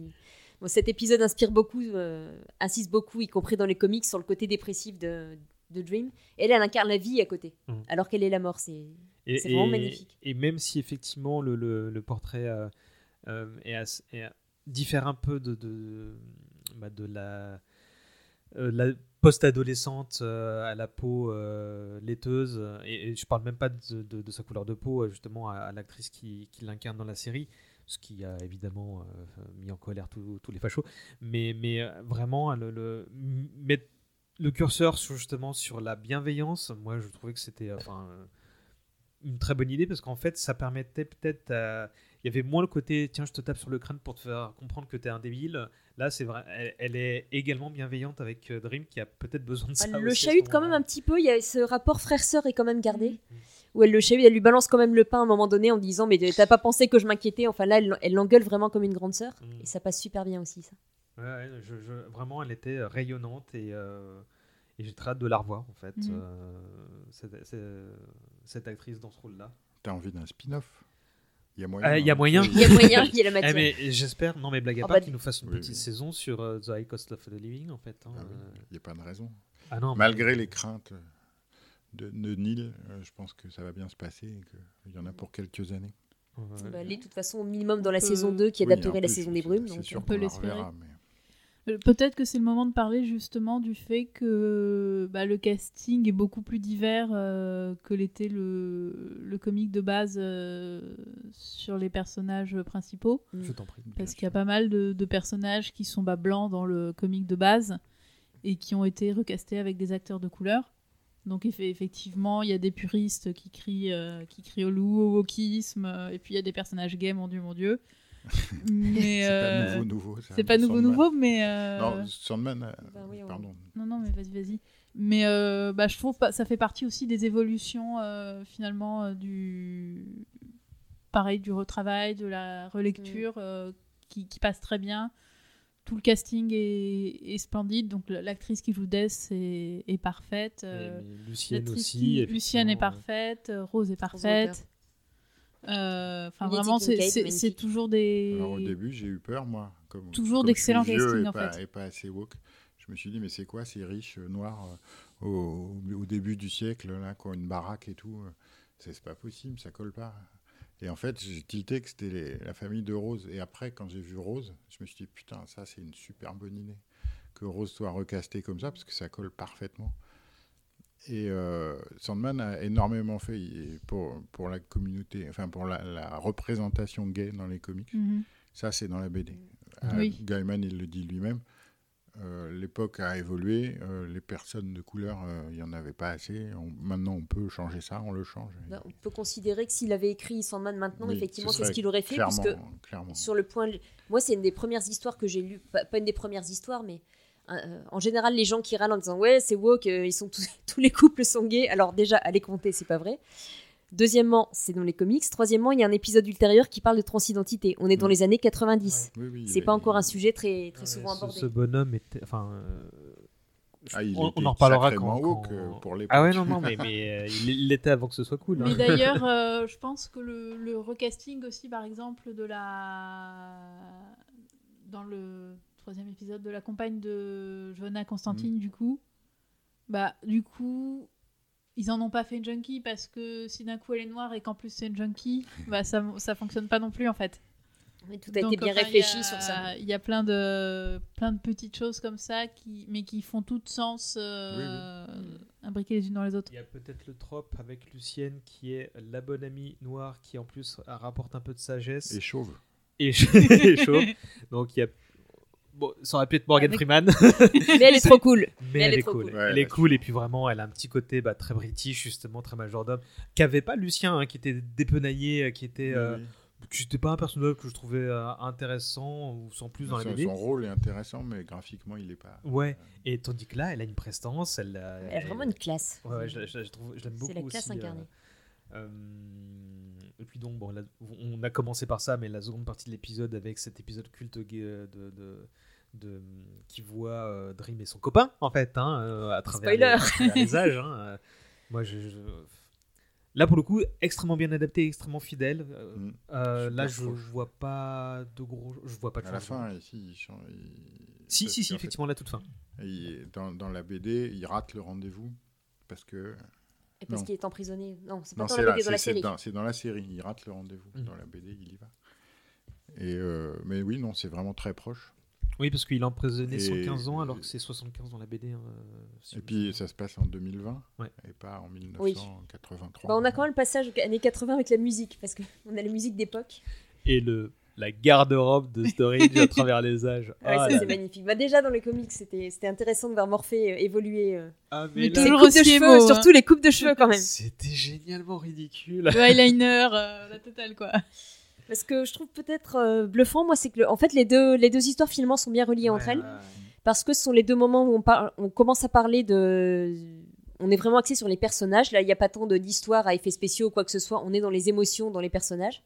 Et dans le- la problématique de, de, de Morphée qui est très euh, désincarné, très. euh, Dans la Très loin des humains.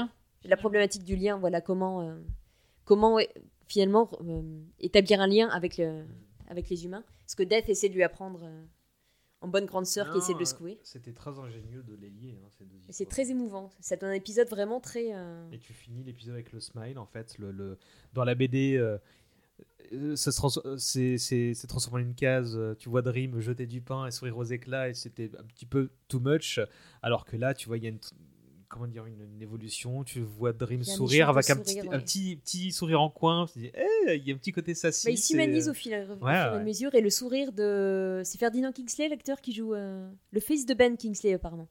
Ah, joue- oui, il y a plusieurs euh, Ah, fils bah, d'eux et filles d'eux dans Gallagher, il y a un c'est ça truc, ouais, ouais. Physiquement, ouais. Euh, J'ai oublié la liste, mais il y a plusieurs fils d'eux, filles d'eux euh, assez euh, imprévisibles dans la série. Et euh, ouais, ce- ce- le sourire qu'il a quand, quand, quand Morphée lui dit euh, c'est mal poli de faire, impoli de faire attendre ses amis. Il y a un échange de sourire entre les deux qui est juste magnifique. Donc on termine cet épisode avec le sourire soi-même. C'est vrai, ouais, totalement. On avait le smile quand on a Ouais, fini l'épisode. ouais. Je l'ai revu euh, hier soir et pareil, j'ai terminé avec un grand sourire. Voilà, c'est l'épisode à regarder si vous vous sentez un peu, un peu Ah oui. Euh, Quoique, alors, euh, la Oui, première partie même. est quand même assez Ouais, émouvante ouais, puisqu'il ouais. est question d'aller chercher les, les- les humains au moment de leur mort. Il y a une scène que j'appréhendais tout particulièrement, qui est la scène avec le bébé. Ouais, bah, Et euh, donc, où Death, euh, bah, on est parti à spoiler, de toute façon, va chercher, parmi les humains qu'elle va chercher au moment de la mort, il y a un bébé. Et la mère est dans la pièce d'à côté. Et j'avais été très marquée par cette. Je vois encore cette image, cette planche qui est extrêmement sombre en plus, de la réaction de la mère qui rentre et qui, trouve le, le bébé mort. Et il y a une chose que je trouve magnifique dans cet épisode, c'est qu'à chaque fois, la caméra s'en va juste avant qu'on voit la réaction des vivants. ouais. Vraiment la seconde d'avant. Et heureusement, parce que déjà comme ça, c'est émouvant, ça aurait été. euh, Ah, je crois que Ça c'est aurait ce été qui trop m'a dur. permis de pas fondre en larmes, moi, à chaque fois. Ah, hein, moi, j'ai fondu en larmes, mais euh, j'étais heureuse que la caméra s'en aille juste au, au moment précis où la mère rentre dans la pièce. Mais euh, il y a ce moment-là, il y a le premier exemple justement de personne qu'elle vient chercher, donc le musicien juif Oui, que je trouve. ça c'est euh, beau aussi. C'était très, très très émouvant quoi. Euh, Ça, je pleure à chaque fois. Ouais. Pareil. Bon, la maison de poupée. Sauf si vous voulez euh, rajouter un truc. Euh, je pense qu'on a fait le tour. Mais, euh, mais je pense plus bel épisode sans doute. euh, Ah ouais, non, Bah, déjà, à l'époque, hein, ouais. Le, le son, le bruit de ses ailes, ou je sais pas comment ils ont traduit, c'est l'épisode qui a fait exploser la série. Ils ont fait un, le premier recueil de, de BD de Sandman qui est sorti, c'est La Maison de Poupée. Ils ont collé celui-là au début. Oui, si bien que quand ils ont réédité dans l'ordre, ils l'ont remis dans le, dans le tome 1, à sa place. Du coup, il était dispo dans deux volumes. Ah, j'ai Mais c'est ce numéro a tout, Bah, ça tout fait, pété. A- Autant j'ai des souvenirs très très flous de l'intrigue, comme je disais, ça c'est une des histoires qui m'était restée. Je crois que à peu près tout le monde. Bah, de toute façon, Death, voilà, première apparition, mais c'est une des histoires qui reste. Mais euh, en fait, je me souviens, il y a 5 ans, on avait dit, j'avais sorti une anecdote comme quoi le, to- le- le deuxième numéro, c'était mieux vendu que le numéro 1. T'as- Ce à quoi tu avais répondu que c'était ce que voulaient tous les auteurs à l'époque, et que ça arrivait très Mhm. rarement. Ah, Mais- les comics, mais là je parle des recueils. Oui, mais voilà, mais je- En fait, le premier recueil qui est sorti, il n'y avait pas toi- le début. D'accord, mais en fait, Non, toi, non, tu parlais non. du recueil. Non, non, les comics aussi, mais c'est un, autre délire. Petit, euh, de toute façon, si le numéro 2 se, se vend pas assez bien, il y a quand même un numéro 3-4, mais les, les séries, surtout chez DC et surtout à cette époque, pouvaient s'arrêter très vite. Mhm. Donc ils seraient peut-être pas arrivés au 8. D'accord. Mais euh, l'épisode 8, euh, c'est là que la série et que lui a commencé à prendre de l'importance et, à- Mhm. et, comme il est malin, à, à s'immiscer dans l'éditorial et à dire moi je voudrais pouvoir choisir les dessinateurs, etc. Bah, c'est intéressant que du coup ce soit un aussi un moment de bascule dans la série. Mm. Pour moi, c'est le moment, euh, je sais plus si on en a parlé parce qu'on a parlé de, de beaucoup de choses. Euh, le fait que j'aime vraiment les histoires courtes et que c'est la première fois qu'on. Ce choix d'adapter deux des histoires courtes, c'est le moment où on commence à voir la structure très particulière de Sandman, c'est-à-dire les arcs, euh, les arcs longs, les histoires de long cours et les petites histoires Ouais. courtes qui parfois sont les souvenirs les plus forts qu'on ait pu garder. Mm, mm. Mais euh, Sandman, je pense que j'avais déjà dit ça quasiment euh, mot pour mot euh, il y a 5 ans, mais Sandman, c'est vraiment le, bah, le matériau parfait pour des nouvelles, en fait, parce que le, les territoires, euh, le territoire du rêve, finalement, ça peut couvrir tellement de situations, de moments, de personnages, que c'est un, un point commun, en fait, inépuisable pour raconter des histoires. Mais je me perçois qu'on a oublié de mentionner un épisode, dans le, un, un élément du bruit de ses ailes. On a oublié Will Shakespeare, Ah le oui. petit écrivain tout pourri avec qui Morphée va faire un, va conclure un pacte et qui Ah sera oui, le Shakespeare oui. des épisodes par la suite. Donc Effectivement, il est Je crois qu'on va le lien entre les histoires. Non, non.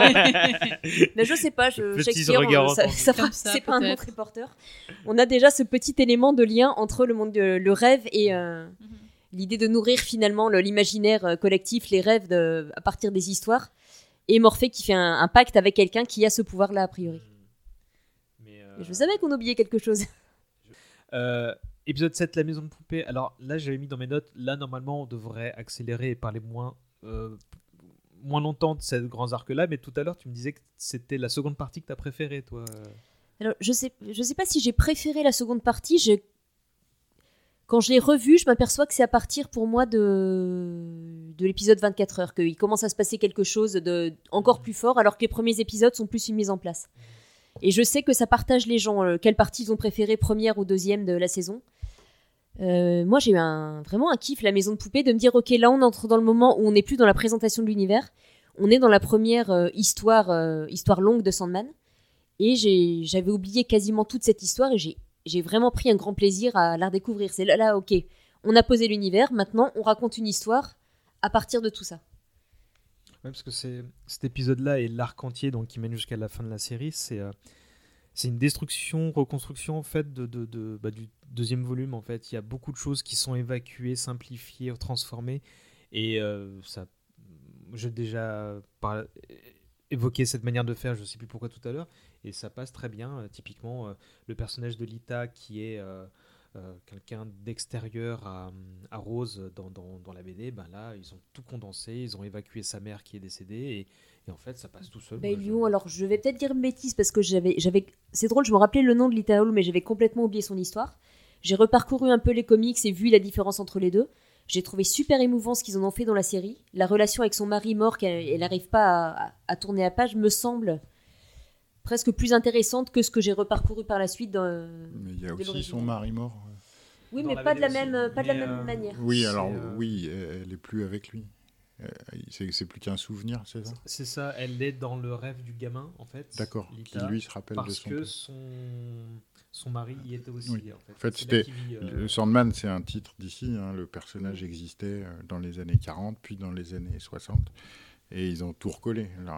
On n'a pas dit dans le premier épisode, mais parmi les gens euh, qui sont euh, affectés par l'emprisonnement de Morpheus, il y a le gars qui devient le Sandman des années 40 avec son pistolet à gaz.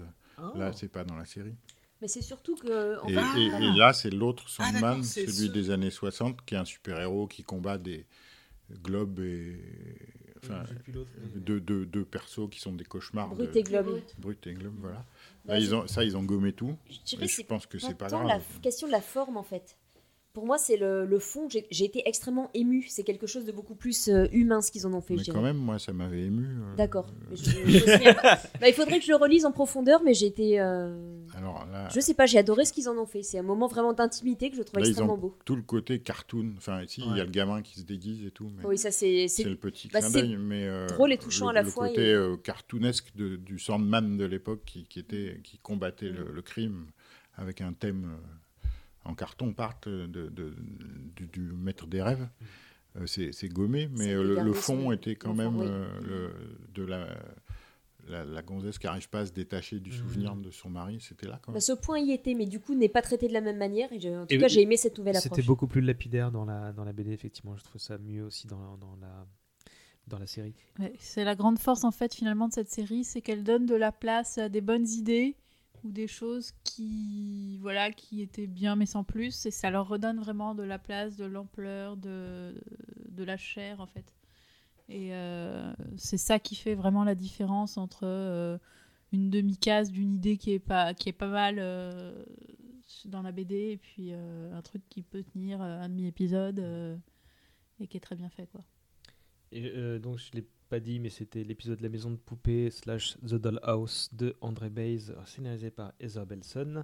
Euh, Vanessa Simonai, je prononce certainement mal, donc euh, on l'a dit tout à l'heure, est très bien en Rose Walker. hein, c'est vraiment un personnage pareil, très, très Ouais, solaire. crève là l'écran, aussi. moi, je l'ai Mm. trouvé Ouais. super. Apparemment, elle, porte presque quoi. mieux les, les mèches de couleur que, que la rose de la BD, je trouve. Ouais, c'est vrai. Visuellement, j'ai trouvé vraiment très réussi. Euh, bah, suite logique, épisode 8, jouer à la maison, Playing House de toujours André Bays et par contre scénarisé par Alexander Newman Wise. La suite logique. On a, oui, on n'a pas encore parlé de la maison justement. Ils apparaissent dans ce, dans Ouais, cet ouais, épisode-là. Bah, je crois que dès l'épisode d'avant. en Toute fait, la, euh, toute la tribu à l'intérieur de la maison que je trouve. euh, C'est drôle comme les souvenirs reviennent. J'avais complètement oublié les les jumelles, mère et sœur. Enfin, on sait pas trop. Chantal et Zelda, dont on sait pas trop la relation. Qui sont des- deux espèces de figures goth. Euh, Gémellaires, elles sont. euh, Sauf qu'elles sont en blanc dans la, dans la BD Ouais. d'origine. Ah, je me souvenais pas de ça, d'accord. Mais euh, Il y a- une galerie de personnages vraiment savoureux qui, qui existent en- par petites touches. non, bah, le, le- le- le- les pensionnaires de, de l'hôtel sont, sont tous euh, ou mignons, ou charmants, ou intéressants. euh, C'était euh, Excentrique est le mot, Ouais. peut-être. Excentrique. excentrique. oui. Excentrique, il y a vraiment un petit côté un peu cours des miracles. Par bon, Barbie Ouais. et Ken qui sont plus dans quelque chose de très. Déjà, il s'appelle Barbie et Ken. les Américains eux-mêmes. Ouais. Mais c'est l'épisode qui amène peut-être plus ces thématiques justement LGBT qui sont. Alors je crois qu'ils seront reprises plus tard dans cet épisode dont je parlais sur la, la transidentité. Je crois qu'on y retrouve les personnages, mais j'en ai un souvenir trop flou pour, euh, pour en parler. Tout dans Dream of You, tout ça. ça Oui, re- je tous, me tous- ces gens-là reviennent. français. Et, et- et pour le coup, moi, je, non, j'ai pas de note sur cet épisode. Là, pour le coup, je vous laisse. euh, si vous voulez rajouter un truc. Bah, en fait, je distingue pas ces quatre épisodes entre eux. Pour moi, c'est vraiment un. C'est- c'est- C'est un plus difficile pour moi aussi, euh, hein. Bah oui, c'est une longue histoire, hein, c'est le même principe. Et comme le, c'est comme c'était un album euh, entier, pour moi, c'est voilà, Pour c'est- le ça forme une histoire. Coup, euh, je pense qu'il y avait beaucoup moins de changements aussi. Peut-être euh, il y avait Brut et Globe euh, qui ont été remplacés par Goat, Ah, Goat, qui dans, est une belle création dans la dans la série. Bah, pareil pour souligner justement ce changement qui commence à se faire euh, chez Morphée, son changement de point de vue, de, de perspective finalement. Et oui, pardon, je, je te Non mais j'ai fini. Ben, on commence à voir sa dureté aussi. Il a des moments Oui. de, de, de Ah, cruauté presque bah. avec les, notamment avec euh, Gold. Pas qui, presque, euh, hein, on l'a trouvé. euh, là, je me souviens Bah, qu'avec Clémence, on s'était dit Ah ouais, non, on a La oublié que ça pouvait être scène un avec connard. Gold hein. qui s'occupe Oui, quand même du bah. petit frère de Rose qui est dans une posture euh, terrible et qui s'échappe dans les rêves et euh, Morphée ne, ne veut rien savoir. Quoi. C'est... Il est d'une, d'une cruauté dans ce passage. Et, euh, Mais c'est pas un mec cool. hein. Non, Mais justement, c'est là qu'on principe se rend compte, c'est- bien de le rappeler aux spectateurs en fait. et il y aura d'autres occasions de le, de le voir Oui. dans les saisons prochaines. Euh, épisode 9, Collectionneur, Collectors, de Coralie Farja, Oui. scénarisé par Vanessa Benton. Donc là, le, le moment le plus savoureux, on va dire, c'est la convention des serial killers. La convention des céréales. Ouais, donc euh, le gros spotlight sur le Corinthien, mais sur le, le, le, bah, le- le monde caché des, des- des tueurs en série euh, et de leur rencontre annuelle. euh. Et, bah, et surtout, c'était génial de croiser l'ambiance des conventions, mais qui sont vraiment les conventions telles qu'on les connaît, euh, les conventions de SF, tous ces trucs-là. Sauf que les invités sont des tueurs en série qui font des échanges sur le rôle de l'image des tueurs en série dans des, des tables rondes. Enfin, c'est, Oui, oui, Alors, c'est un de- petit peu moins barré que, le- le- que ce qu'il y avait dans les comics, mais ça reste quand même un moment C'est assez proche quand même. Moi, Ouais, proche, en, ouais. en ressortant le comics, je me suis dit, bon sang, pour l'époque, euh, il- enfin, ça n'a rien à changer dans le monde des tueurs en série, en fait. C'est Ni marrant. dans le monde des conventions. C'est ça. Ouais, il y avait déjà les, les, les, les white supremacistes qui disaient que c'était Dieu qui leur demandait de tuer, etc. Non, non, il était en avance sur plein de, sur beaucoup de choses. Hein, le Il y avait aussi l'image de les clichés de la femme. Je me souviens de, Mhm. dans, les, dans la BD Ouais. de femmes. euh, oui, bon, on en a un peu marre de- du cliché de l'infirmière, du cliché de la mère, et je sais plus. Et bon, bah, du coup, euh, le dernier épisode, enfin, dernier avec des guillemets, Cœur perdu, Lost Earth, de Louise Hopper, scénarisé, par Jeff Franklin. Donc, c'est la conclusion de cette grande histoire. euh, et j'espérais un peu plus du face-à-face entre Dream et le Corinthien. Je sais pas. J'ai trouvé que, le, que ce qui précédait, donc le discours du Corinthien, puis le discours de Dream à l'Assemblée était top. Et en fait, leur petit échange à eux, euh, bon, bah, c'était un peu faiblard en comparaison. Et puis surtout le petit coup qu'ils donnent à la main pour dire J'ai l'impression que c'était. euh, qu'ils auraient pu faire une ou deux prises de plus. euh. Bah, je me perçois que j'ai même oublié ce passage. C'est un des épisodes que j'ai pas revu. Donc, effectivement. euh, alors, par contre, je me rappelle très très bien de ce, de- effectivement, du discours de, de Morphée devant les tueurs en série, de la malédiction qu'il leur jette. Ça, c'est incroyable. Mais oui, le- effectivement, ça retombe un petit peu sur la fin. Ouais, je suis d'accord. C'est- Là, pour le coup, le, le comic était un peu plus fort. quoi. Je l'ai relu. Celui-là, euh, il y en a que, comme Mélanie, j'ai feuilleté euh, pour, pour voir hein, la, la- la petite bête et tout. Celui-là, je sais pas, à la fin de d'Olseo, j'ai relu. Et je trouve que ça, que ça tape quand même un peu plus dans, dans la BD. Après, c'est difficile de, de, de- de faire retomber le soufflet sur ses pieds pour mélanger les. Non, bien sûr. Et puis, images. c'est c'est pas forcément. un- on n'attend pas de cette série ou de la BD qu'elle Mm. soit euh, épique, en fait. Mhm. C'est pas. Mm. C'est, ça peut être ça, euh, mais pas dans le sens moderne du, du- du terme, en fait. euh, et c'est, c'est pas grave, mais. euh, euh, ah oui, il faudrait qu'on. Je note aussi euh, le, le Stephen Fry en Gilbert, qui était, Oui, qui était vraiment très très Oui. bon. Très très bon, Il en fait. euh, il Oui, il était ça, du pour cast pour impeccable. pour le coup, autant ils ont, changé beaucoup de personnages, pour le coup, lui, il Là, semble sorti des pages de la BD, quoi. Ouais, Ils sont allés le chercher Il est pour, plus le, vrai que pour vrai. le coller, comme, pour lui dire tiens, toi, tu fais ça. Il y a un personnage qu'on a très peu mentionné qui apparaît euh, notamment dans ces épisodes, c'est Desire. Ça, J'allais y venir. Voilà. justement, Parce euh, qu'il faut quand même en parler. et il faut- bah, je t'en prie. Quitte à spoiler. Quitte à spoiler, ben, en fait, c'est même pas tant spoiler, c'est que ce qui- ce qui revient dans pas mal d'avis que j'ai vus, et je suis d'accord avec ça, c'est que c'est incroyable l'impact de, de, de ces quelques scènes en fait euh, pour un personnage qui apparaît Ouais. aussi peu. Les gens, C'est l'incarnation vraiment absolument parfaite du personnage. Il y a juste rien à dire. Wasn't what you wanted. Wasn't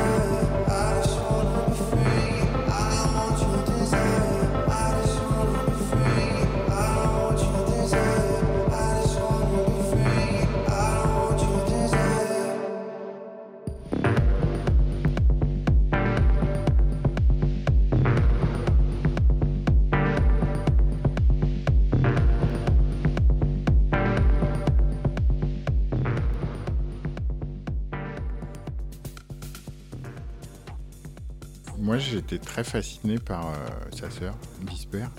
Et là, je trouve qu'elle est un peu gommée dans- dans- à la télé. Il y a un Mais truc qui a été. On la voit pas trop au début. Euh, je crois qu'on la Ouais, voit. mais enfin, euh, elle- son aspect visuel euh, Ouais. était Son vachement aspect plus dérangeant dans la peu. BD. Oui, dans, dans la BD, elle est nue, un Ah peu. ouais. Bah, euh, des gens ont fait remarquer très justement, c'est qu'ils ont fait extrêmement attention à la question de la représentation, de la diversité et tout ça. Et que les deux seuls personnages qui, euh, qui soient obèses ou en tout cas un petit peu bien en chair sont un tueur en série et euh, l'incarnation féminine du désespoir. Et c'est vrai que j'ai tiqué en voyant le personnage. Ils ont changé beaucoup de choses. Et là, euh, Elle porte je suis des crocs. Pardon? Elle porte Oui, des ça crocs. c'est drôle par contre. C'est Mais il y a l'incarnation du peu- désespoir. Il y a quelque chose d'un peu gênant dans ça. Mais euh, alors que Desire, moi, m'a. Elle est, enfin, ouais, est juste ouais. incroyable. C'est. Tu, tu l'as dit, euh, il s'appelle, il ou elle s'appelle. euh, ouais. ouais, pardon, Probablement. Yel Mason Alexander Park. Ben, donc, tu Et as dit comment il est espèce arrivé. de truc euh, complètement. Enfin, c'est une incarnation à la fois espiègle, à la fois c'est le désir, mais le désir euh, Un peu sulfureux. un peu sulfureux, un peu dangereux, un peu on sait pas trop dans quoi on s'embarque. euh, et avec ses yeux dorés, enfin, c'est visuellement. Alors j'avais oublié, elle- je crois que la queue de chat est, dans le, est déjà dans les comics. Oui, oui, oui. C'est c'est le petit détail, moi, qui m'a scotché. c'est- Mais quand Yel sourit, c'est, c'est, tu vois qu'il y a. Il y a... Il n'y a, il y a pas qu'un seul sentiment fougueux derrière, il y a, c'est une explosion de plein de choses en fait, c'est, c'est presque hors de contrôle et elle, euh, Et c'est le, le, choix de l'actrice c'est parfait quoi. c'est pas non plus un personnage entièrement mauvais, ni. Enfin, c'est le personnage retort, mais presque plus pour s'amuser que- qu'autre Ouais, chose. ouais, ouais, bah, c'est Clémence qui me disait parce qu'à un moment je lui demandais, j'avais pas, j'avais pas encore relu justement la maison de poupée à ce moment-là et je, et je lui demandais mais pourquoi Desire il est comme ça? Et euh, Clémence m'a dit non mais c'est parce qu'en même temps il peut être un sale con Dream donc en fait euh, elle joue avec lui parce qu'il le mérite bien en fait. Ouais, et puis euh. c'est une famille vraiment euh, Un dysfonctionnelle, dysfonctionnelle, comme sont beaucoup de familles. Il y a vraiment en fait le triumvirat des aînés, donc euh, Destiny, euh, Death et Dream. Et puis il y a les, Les plus les jeunes cons, qui ouais. sont un peu. Soit Un- perdu, soit, soit euh, ça, énervé, un peu quoi, soit moins- rebelle. ouais. Moins bien perçus, moins puissants aussi peut-être. Mm. Avec euh, les royaumes euh, secondaires, entre guillemets, et donc euh, qui, qui ressentent un peu euh, cette infériorité euh, qu'on leur, qu'on leur envoie à la tête aussi, euh, probablement. euh. Au repas de famille. Oui, Dream Au au repas de repas de famille, ça aura- doit pas être la joie totale. Puisqu'il y aura un repas de famille. Il y aura un va de famille donc a priori dans la saison 2. hein, Il y a ce côté euh, que j'aime beaucoup, c'est ce à la même fois. le début. hein. Oui, euh, on est à la fois dans quelque chose de très ordinaire, puisque comme on disait, famille dysfonctionnelle, bon bah des rivalités entre frères et sœurs, il y a ça un peu partout. En même temps, presque dans quelque chose qui me rappelle le, le- le- le kiff que j'avais gamine de découvrir la mythologie grecque et les, les dieux qui s'en mettent plein la gueule tout le temps. Hum, Il y a ce côté too much en même temps. On est vraiment quelque part entre les deux. D'autant euh, qu'elle habite dans une reproduction gigantesque d'elle-même. Sublime. et qui habite avec cette pièce rouge à l'intérieur de son cœur. C'est, euh, elle, est- elle est encore plus fantasque que dans la BD. euh, Oui. Elle a une pose encore plus euh, comment dire, langoureuse. C'est- langoureuse. Et, et c'est c'est un des éléments où, en général, quand le- les gens râlent au c'est trop woke, de leur rappeler que non, non, euh, Desire dans la BD était déjà ni homme ni femme, quelque part entre les deux, on savait pas trop. Après, en tout cas, dans la version, je sais pas ce qu'il en est dans la VO, mais dans la VF, quand, il, quand euh, Desire parle de, de Disper, parfois c'est mon jumeau, parfois c'est ma jumelle. euh. Après, je sais pas, euh, My Twin en anglais, je pense Ouais. que c'est c'est pas. euh, Pour moi, il bah, me semble que dans c'est un personnage Ouais. féminin, clairement. Mais... Mais moi aussi, c'est ce qui me semblait. Du coup, j'ai été surpris en relisant, surprise en relisant. euh, Disper, oui, je pense. Enfin, j'ai- je me suis oui. jamais posé Non, non, la mais question. je, je- moi, pour moi, c'est un personnage féminin pour le Mm. coup. Et hum, on aurait pu s'arrêter là. mais Si Netflix, seulement deux semaines après avoir mis en ligne la saison 1, euh, n'avait pas proposé un double épisode bonus, Euh, alors. en plus, Bah, il y avait des rumeurs. Il y avait des rumeurs. il y avait des images euh, dans un spot promo qui avait euh, bah, pas fuité, mais en fait, il y avait des choses, bah, le fameux chat et un, et un plan de, de, de Calliope qui, qui a fait dire aux gens Mais bah, qu'est-ce que c'est? Et en fait, ça Il y permis- avait des tweets de Gaiman qui ont été déterrés. Ah ouais? Il y en a un où il montrait le livre d'Erasmus Fry, la couverture. Ah et c'est à bah. l'époque du tournage. Et la deuxième, et c'est celle-là où on s'est dit quand même il se passe un truc. Les premiers chats viennent d'être castés. D'accord. Quelqu'un a déterré ça à un moment où tout le monde interrogeait Gaiman en disant Bon, l'IMDB dit il y a 11 épisodes. Bon, Il se passe quoi, En là fait, c'est orchestré, d'accord, on a le fin mot. Bon, après tout, c'est du bon buzz après. Et euh, bah, nous, on- Et le bon buzz, c'est un vrai métier. hein. et Neil est un des maîtres. Bah, Ils ont réussi à nous surprendre quand à même. nouveau. Bah, euh, Moi, j'attendais cet épisode et je l'attendais pas le jour où il a débarqué. C'était c'était Noël, encore une fois. justement, moi j'étais en vacances et je suivais de loin tes réactions et euh, tu disais oh là là ça y est, il y a peut-être vraiment ce double épisode qui arrive et deux jours plus tard ah bah ça y est il ça, est Ah Du coup, je me lève parce qu'effectivement, je poste un article qui dit bon, il y a tels éléments laissent penser qu'il y aurait un épisode qui nous a pas été montré. Pas mal de gens pensaient que ce serait peut-être un spécial de Noël comme il y a dans Doctor Who ou quelque chose comme ça. Et un matin, je, me- enfin, en l'occurrence, je me lève très tard ce jour-là, il doit être midi, et je vais sur Facebook et j'ai 10 notifications de personnes qui me taguent en disant il est là, il est là. Mais du coup, vraiment très drôle. tu viens de faire une comparaison très judicieuse là dans les épisodes spéciaux de Doctor Who et maintenant moi j'ai envie tous les 3 6 mois, je veux bien mon petit épisode, Ah tu vois, de, de, de il y a plein euh, d'histoires. Je- bah ouais. Mais ils vont sans doute en refaire des épisodes bonus. Il y a tellement d'histoires courtes. Oui, il y a beaucoup d'histoires qui sont hors continuité que tu peux placer, même Voilà. à la limite n'importe quand. Et je Bah. pense qu'a priori, il y en a deux là sur la saison, il y en aura sur les suivantes. Bah, si les suivantes existent. ce qu'on espère tous, On mais espère. effectivement celui-là euh, réunit euh, Un rêve de mille chats, Dream of a Thousand Cats et Calliope qui sont les deux premières histoires du volume 3 Domaine du rêve. Euh, donc ils sont respectivement ré- réalisés par Isco Hulsing et Louise Hopper et, et les deux sont scénarisés par Catherine Smith McMullen. Et euh, bah, avant d'en parler, moi j'ai très envie que bah, il y ait évidemment euh, Songe d'une nuit d'été qui soit soit le début de je la pense saison qu'il 3, le prépare. Je pense qu'il soit le justement prépare. un- Celui-là, oui, il a été annoncé. Il est annoncé. il, il le faut en fait, hein, et je veux, je veux voir. celui avec Métamorpha. Ouais, c'est Ah. pas, c'est pas grave. Ah, C'est le quatrième, non, c'est- j'ai pas trop aimé celui-là. Oui, bah il y a Ouais. de C'est quoi, lequel ouais, parce que le Visage perso- Je sais Non. plus. Ouais. C'est en fait le personnage, c'est euh, déjà le. Il y a un super-héros qui s'appelle Métamorpho, qui est super bizarre. Et il y a eu une version féminine de ce personnage dans les années 70. Et c'est c'est vraiment le, le fond de tiroir des, des personnages inutilisés de chez euh, DC, à qui on dit aux scénaristes anglais à la mode un peu déconnant de, de- vas-y, dé- démolis-le, quoi. Fais ce que tu veux avec. Et effectivement, quand tu es lecteur de comics hyper fan et tout, et que tu vois le, ce personnage tout, tout bateau, euh, déstructuré à ce point-là, ça, ça tape très fort. Alors que Pour la l'adapter, pour le ouais. très grand public et tout, je sais pas ce que Quand ça bah, donner, c'est simple, sans main, quand t'as pas de référence comics comme c'est mon cas, tu passes à côté d'une grosse partie du début. Alors, Et typiquement ça. j'allais être de votre avis, puis je viens de penser qu'en Ah. fait, bah, il a déjà euh, tordu euh, plusieurs. Bah, John Dee est le meilleur exemple. En fait, ils peuvent très bien faire une histoire Oui. sans Ah, il peut tout à fait le faire, Ouais, oui. Et d'autant que c'est ce serait le moyen de revoir DS. Bah, disons donc, que cette bah, histoire n'est pas hein. marquée. euh, Ah oui, mais il y a de quoi, hein, Indépendamment Non, de. c'est une belle histoire quand même. Et- non, mais il y a un fond qui est très intéressant, mais après, euh, c'est en plus c'est dommage que ce soit le dernier du- de l'album parce que tu dis bon, bah après les trois euh, Mm. précédents qui sont quand même très fortes, tu Bah, très clairement. Et graphiquement, c'est un peu en dessous, ce qui est dommage, parce que c'est illustré par Colin Doran, qui est une très bonne dessinatrice, et c'est l'ancrage qui démolit tout. Mm. Ça, c'était coup- le côté technique. Et du coup, bah, peut-être qu'on verra cette- ces deux histoires-là euh, d'ici la saison 2 ou pour la saison 2. Mais en attendant, Un rêve de mille chats, qui est la deuxième histoire, qui sert plutôt d'introduction à Calliope parce que c'est de l'animation en plus, que je trouve ça plutôt. très courte très- par Ouais, un, c'est un quart d'heure quoi. Et bah, je trouve ça cool, moi, comme histoire. Toi, Philippe, tu disais que t'étais Moi, pas... je suis. euh, c'est là que, que pour moi, euh, ça- marche plus. Quoi. Et pourquoi? Et. Parce que ces deux épisodes, c'est deux des meilleurs.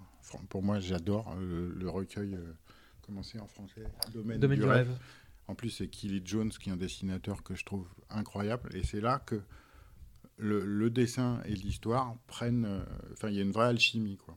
Kelly Jones, on l'a souvent traité de sous Bernie Wrightson, le dessinateur qui a créé Swamp Thing et tout. C'est vrai qu'il a un style proche. Mais il apporte des trucs. Il a ce côté. euh, euh, je sais pas les mots, mais. euh, surréaliste britannique, euh, allemand des, années 30, euh, vraiment mortel, et qui sert l'histoire. Et il y a plein de détails. enfin, c'est deux histoires excellentes. Alors, tu les adaptes en, en changeant pas grand-chose. Il reste quand même à la télé les histoires excellentes. Graphiquement, ça passe pas du tout.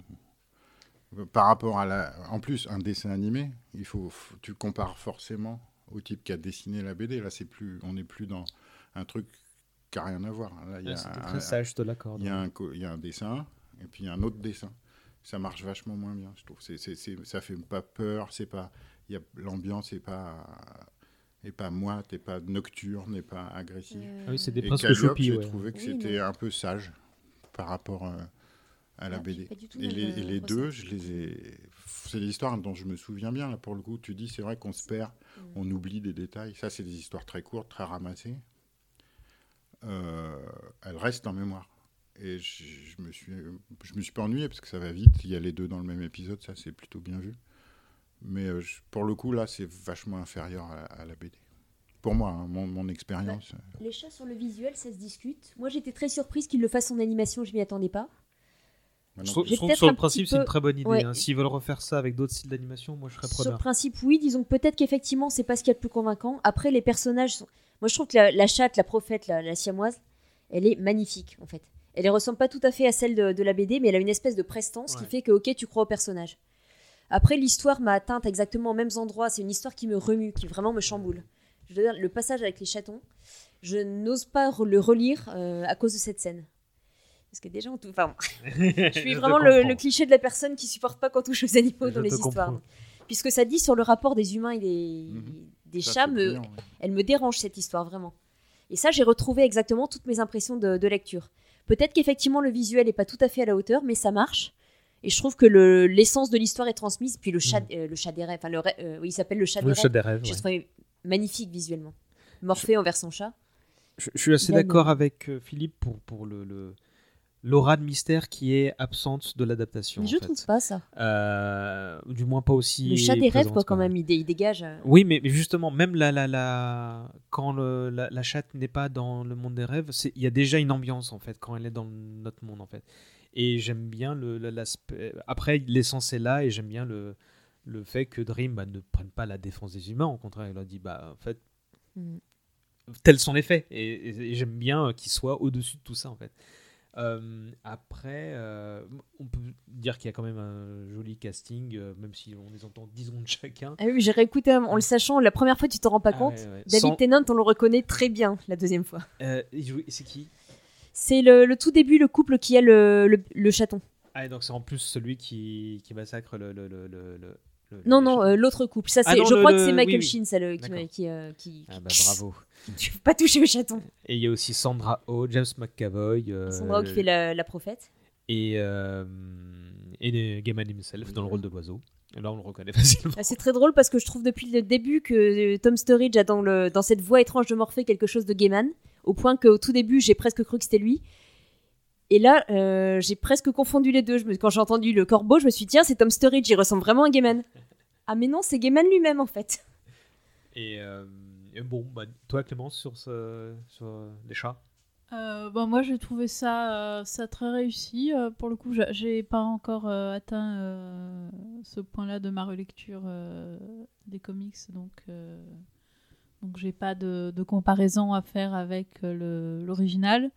Mais euh, j'ai trouvé que ça, ça tenait bien tout seul, euh, que c'était agréable à regarder, euh, qu'on le suivait Mais bien. ça reste de la télé un peu supérieure à la moyenne. hein. Il y a un petit truc qui m'a marqué quand même dans le visuel, c'est qu'il y a énormément de choses dans les des chats qui sont super bien rendues. Une manière de cligner des yeux quand ils échangent, une manière de, une posture. Là, la, la, la façon de se mouvoir, ouais, c'était bien animé. hein, non, je- Il y a Le- un passage que j'adore, c'est le chat géant qui devient euh, le moment où on bascule du monde où les Mhm. chats sont les maîtres à suivre des Oui, humains.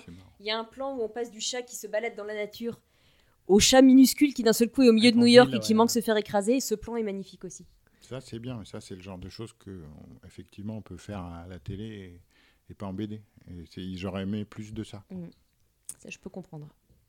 Et bah, quant à Calliope, donc un grand moment de la BD aussi à l'époque, et c'est une histoire très forte sur la créativité.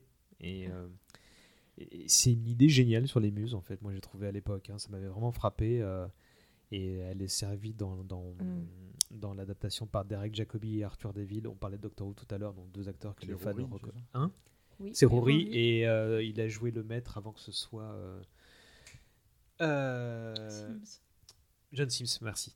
Euh, et Ah, Je donc, savais pas ça. si si, c'était si, lui. si. Bah, c'est lui qui joue donc euh, Fry euh, et qui est détestable et Rory qui est détestable dans un autre genre. Et moi j'aime bien le petit côté où je crois Et- que c'est un ajout dans, dans- de la série où en fait il, il- pour son deuxième bouquin, donc celui qu'il qu'il écrit grâce à Calliope, il s'appelle plus Richard mais Rick Maddock, comme Oui. si c'était plus vraiment la même personne. Je crois que c'était pas dans la BD. Si, si. Si, Ah, c'était dans si, la BD. Je crois, je crois bien. Petit détail. T'allais dire un truc, Clémence? Euh, je ne sais plus. Est-ce que tu peux, tu peux réintervenir, hein, t'as un Oui. ticket si jamais ça te revient. Sinon, moi, je peux rebondir. Euh, vas-y, vas-y. Bah, fatalement, une, un, un texte sur la création, euh, sur l'écriture, ça m'a énormément parlé. Je trouve que Gaiman, de manière générale, quand il écrit sur l'écriture, est très bon. Il y avait son, euh, la nouvelle dans Miroirs et Fumées qui parle de son expérience à Hollywood, euh, son expérience complètement improbable et super intéressante. Et moi, il y a une chose qui me parle particulièrement, c'est le, le début.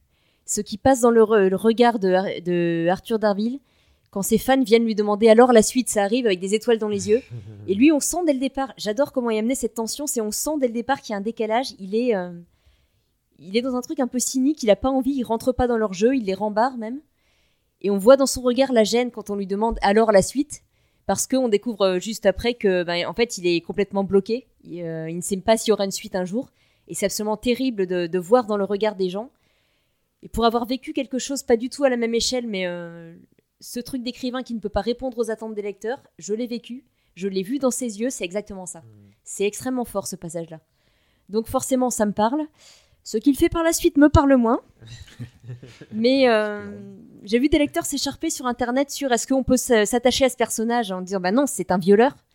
Et je n'étais pas tout à fait d'accord parce que effectivement, ce qu'il dit sur le malaise de l'écrivain qui ne peut plus écrire, ça sonne juste. Bah, il est au fond du Il trou et pathétique. cherche un. Oui, oui. Mais c'est amené parce que c'est quand même un cliché en, il moins- fiction, le- la panne de la panne de, Mm. de création. Et là, c'est vraiment très bien rendu. Il est moins quoi? Ben, le- celui d'avant était est vraiment abject. Mais il assume en mais fait. peut-être que lui, à quand il était jeune, il était comme celui-là. Enfin, il y a toute une mise en abîme qui est vraiment impeccable. passage d'un Mais écrivain ça, à l'autre. bon, déjà Mais le- impeccable dans. L'auto-justification en fait aussi. Se Ouais. dire ok juste pour un et puis euh, en fait si, Oui, bah. si, si tu me donnais ta créativité on n'en serait pas arrivé là. euh. Oui, oui, il y a toutes les étapes de, de la relation euh, abusive. Enfin, c'est... Et, et qu'est-ce que t'as pas aimé dans cette Ouais, alors il y a un détail. C'est c'est un détail à la con, mais moi j'ai le souvenir. Les, les mecs, les, les bons scénaristes, c'est ceux qui ont tellement d'idées que ça déborde. Et là, il il- il l'illustre parfaitement à la fin, quand euh, Dream le, le maudit, enfin lui, et lui donne trop d'idées. Et dans la BD, t'as- t'as la- enfin, tu peux les lire, tu as toutes ces idées géniales qui n'ont jamais utilisé, été utilisées par personne, ni, ni par Gaiman, ni par quelqu'un d'autre, qui, qui s'enchaînent. Et dans, dans l'épisode, il les dit à haute voix pendant un On cours. voit un mur qui est écrit, et dans la BD, je crois que c'est plusieurs murs d'une ville qui sont des. euh, Non, mais il en dit plein à la- pendant une conférence. Oui, à il en fac. réutilise pas mal, effectivement. Et euh, ça, ça passe tout de suite. Enfin, c'est le problème de. Enfin, je dis éphémère, mais la télé, c'est de l'image qui Mm. bouge, ça passe, les- on passe à autre chose. Ça impacte moins. Mm, Moi, j'ai retrouvé mon impression de lecture pour le Ouais. coup. En fait, j'avais oublié cette idée juste à 30 secondes avant que ça arrive. Et j'ai eu la jubilation de redécouvrir l'idée exactement comme, comme à l'époque. Parce que, en plus, les idées sont magnifiques. Quelqu'un disait Oui, il y a presque un truc faire. à faire à partir de chacune des à idées qui sont données. On, on je crois que des gens ont essayé. Il parle à un moment donné Ouais. d'un poème, un cisin, c'est ça, euh, qui rime avec euh, tel mot, tel mot. Il dit les gens ont essayé de me l'envoyer. Et je m'en suis voulu après parce que je leur ai donné la forme poétique la plus compliquée à faire. c'est mignon. Euh, Donc moi, j'ai absolument adoré cet épisode. Ça- je pense que ça se sent. Moi, moi, j'ai plutôt bien aimé cet épisode, euh, mais j'aimais bien celui de la BD aussi. Et je suis content qu'il soit assez fidèle dans, dans sa forme aussi et qu'on, bah, là encore, hein, qui, qui, qui mette des pierres pour la suite en fait euh, sur la relation que Dream a eue avec euh, Calliope, que bah, de leur union euh, il y a eu un enfant et selon toute vraisemblance on en reparlera, tu vois, et c'est, très bien. Et, et, et pareil, comme dans euh, le, le- le- petit court métrage animé qu'il y avait juste avant, en fait, il y a l'interprétation qu'on peut avoir de, de- du Sandman hein, selon son, son, qui on est en fait. Et donc là, le fait de savoir qu'il a une présence dans, dans la, la mythologie grecque, je trouve ça génial. Et, euh, et dans la BD, ce que j'aime bien, c'est que ce. Alors, du coup, je sais plus qui est l'illustrateur, mais il est ultra punk euh, Dream là dans. dans... C'est le même, c'est le même C'est- pour les chats. Et ben, et ben là, je, je, je regrette un peu qu'il n'y ait pas eu justement une. Je veux pas forcément une interprétation, un look de Tom Storage à chaque fois, mais je me dis, ah, c'est dommage, là, il était cool le punk quand même, euh, le Dream Punk. Je suis curieuse de voir comment ils feront ça par la suite d'ailleurs. C'est que notamment Death change de, de, de vêtements par la suite et son, ses looks plutôt iconiques sont par la Mm. suite. Je me demande dans quelle mesure ils vont garder ces passages euh, qu'on a déjà eu un peu dans l'épisode euh, avec Hobgoblin, le, le passage des époques. Et bah, est-ce que vous avez quelque chose à rajouter Parce qu'on arrive au bout là? Euh, Ah, moi, moi, si, ah, si euh, la musique. Qu'est-ce que vous en avez pensé? Elle- Attends, j'ai j'ai noté. La musique de la série dans l'ensemble? Ouais, de signer David Buckley. Je trouvais que le thème restait vraiment bien en tête et donnait à chaque limite à chaque fois envie de recommencer. La musique est pas forcément très euh, surprenante, je dirais, par rapport à ce type de production, mais elle fonctionne super bien et j'ai beaucoup aimé ce thème. Pour le thème musical donc qui habille bah, les, les, les kaléidoscopes de Dave McKean, là, euh, il y avait un gros problème, c'est que bah, t'as le bouton Netflix qui s'enclenche pour te faire passer l'épisode suivant alors que t'as envie de voir et d'écouter ce truc là et là ça m'a agacé parce que Bah tu peux maintenant, tu peux. Il y a une option. Il y a une option. ah, bah, regarde. je- vous pu, j'ai pu tous les regarder en entier. moi. Ah parce que là ça m'a agacé, il y a eu une ou deux fois où euh, j'ai loupé les trucs et j'ai pas entendu les autres chansons quand il y en avait, euh, c'était bref, merci pour le con- pour le tips.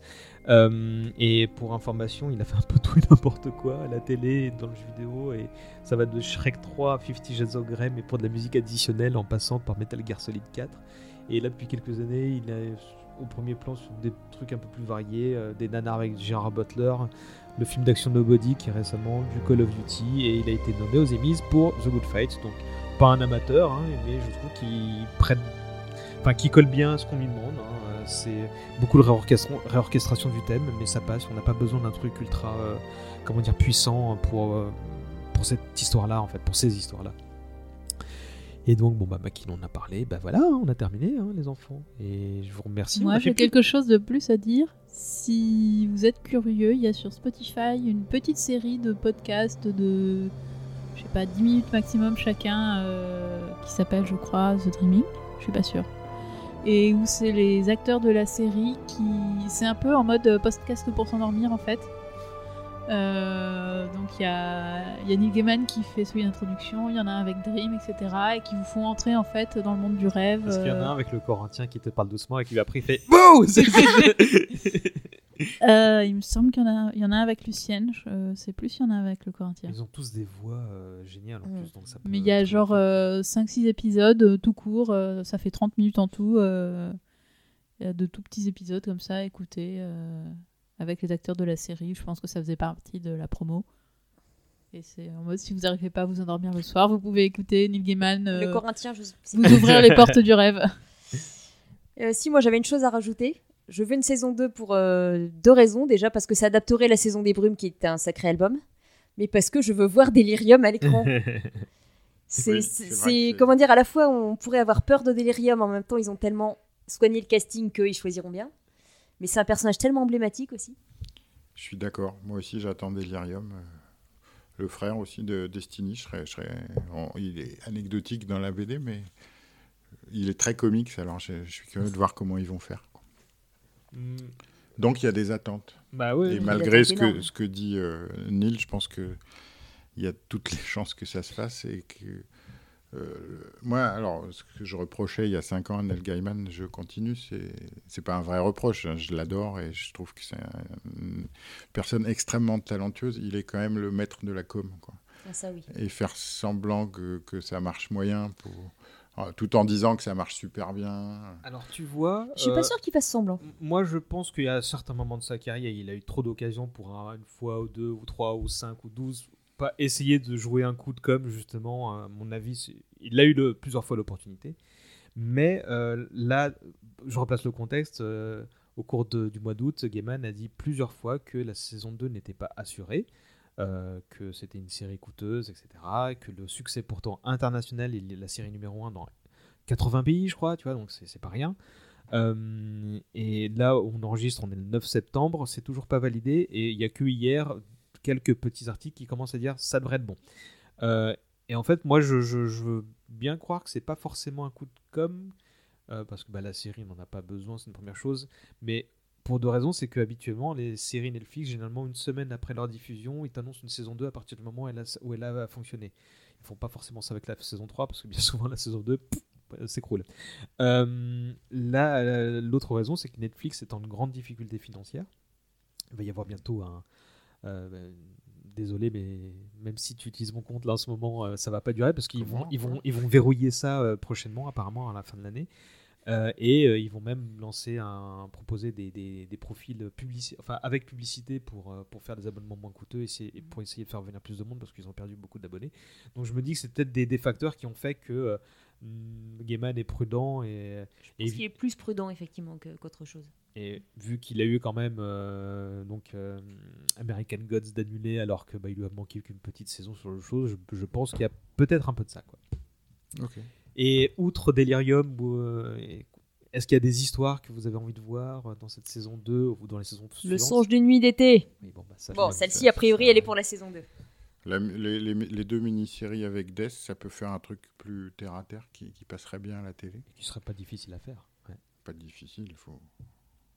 Oui, enfin, ils ont les, ils ont les acteurs, donc oui, c'est le, le plus dur est fait. Clémence, Non, j'ai pas. Là, comme ça, j'ai pas de. tu fatigues. non, oui, puis comme j'ai pas relu depuis très longtemps, je. Mais après, si je me souviens de Si, scène, tu vois, je saurais pas te donner les Mm. noms des Il y a un truc qui m'amuserait, mais c'est vraiment complètement anecdotique. C'est, euh, bah, de toute façon, je veux tous les grands arcs de, de série jusqu'à la fin. C'est le- les passages avec les, euh, les chibi endless, les, les endless en version petit personnage kawaii, et Cain et Abel aussi en train de se, se bagarrer, je me souviens en version kawaii. Je suis pas sûr que ce soit indispensable à la série, mais ça pourrait être assez drôle à adapter. ça peut faire un petit dessin animé joli, Mm. si- surtout s'ils demandent à Jill Thompson de l'animer. Ah, moi, je veux bien de l'animation hein, variée, hein, moi, je- surtout pour des petits trucs comme ça qui pop tu vois, au cours de l'année. Il y a l'épisode Ramadan aussi, alors je me souviens pas de l'histoire, mais plus de l'ambiance. Je sais qu'elle est très attendue par beaucoup de fans sur, euh, pour son ambiance euh, mille et une nuits. Ouais, moi, moi c'est un Mais- truc. Oui. Euh, juste pour rebondir sur l'histoire des, des chibis, pour le coup, tu vois des traitements aussi différents pour différents types de rêves. Ça pourrait être super bien, Bah tu ouais. vois. D'un coup, euh, t'as ouais. un gamin qui rêve en manga. euh, D'un coup, t'as. Bah, je crois que c'est peut-être. En fait, ça a peut-être été compliqué parce que déjà, euh, Gaiman disait, moi, c'est ce qui m'avait vendu la série avant qu'elle sorte, euh, que ce qu'ils allaient faire, c'était pour rendre le foisonnement de Sandman, c'était d'avoir une série où chaque épisode partait sur quelque chose de différent au lieu d'avoir une cohérence euh, globale. Et je pense que déjà ça, ils ont peut-être eu du mal à l'imposer. Je suis pas sûre qu'ils pouvaient en plus se permettre euh, des Oui, de- ruptures d'esthétique. De grosses variations stylistiques. Peut-être, oui. j'en sais rien, mais. Mais euh, en tout cas, sur le papier, c'est la série pour le faire et, et ça peut faire des, des sacrés épisodes. Tu vois. Mm. Et euh, moi, il y a. Alors, je sais plus dans quel tome c'est, sans doute un. un- bah, c'est une histoire ind- individuelle où il y a. Et dont je me souviens plus du nom, mais c'est cette histoire où il y a une espèce de banquet dans l'espace où Dream vient présenter à sa famille une nouvelle conquête qui s'avère être une étoile ou un truc du genre. Et euh, c'est. Elle ne se rend pas compte que c'est pas seulement le roi du rêve, mais que c'est le rêve et qu'elle. Elle, elle est sur le point d'épouser un concept, etc. Et j'avais trouvé cette. Enfin, je, crois que c'est le de ce que j'en ai lu, et j'ai pas tout lu encore, mais à l'époque j'avais trouvé que c'était le, summum de la folie euh, de- que pouvait représenter cette BD, et je suis très curieux de voir ce que cette histoire-là pourrait, pourrait donner. euh. Et voilà. Euh, Pour information, Gaiman il va être pas mal occupé dans les temps à venir. Euh, Côté roman, il avait annoncé euh, une euh, suite à Neverwhere intitulée The Seven Sisters, donc on attend. Ah ouais? Ouais. Ça Euh, fait 20 ans qu'il en parle, ça, non? Euh, bah, il en a reparlé il y a D'accord. 2-3 ans, donc euh, a priori c'est toujours euh, au moins dans sa tête. Euh, il a parlé d'un American Gods 2, mais c'était à l'époque de la série télé en disant que ça pourrait justement raccorder les wagons pour faire plus de saisons. Bon, bah, peut-être que le devenir de la série a fait changer ses plans. Euh, et sinon, il y a Disney qui a acheté les droits de euh, Nobody Owens, Donc ce Graveyard Books, sans doute pour un truc sur Disney+. euh, Il y a un scénariste d'embauché et le, ce réalisateur c'est Mark Foster, connu pour World War Z. voilà, on verra bien. Et, Et, et- et- et- et en plus, oui. et la saison 2 de God Omens qui, comme je vous le disais, fera peut-être l'objet d'un en plus, il passe tout son temps libre à répondre aux gens sur, euh, Oui, sur Twitter. oui. Alors, soit au départ sur les, les accusations de woke et toutes ces conneries-là. Et là, euh, à l'heure où on, on enregistre, il est en train de répondre aux gens qui lui expliquent qu'il a foiré son adaptation de. Du, pas du Seigneur des Anneaux, mais de. Rings Voilà.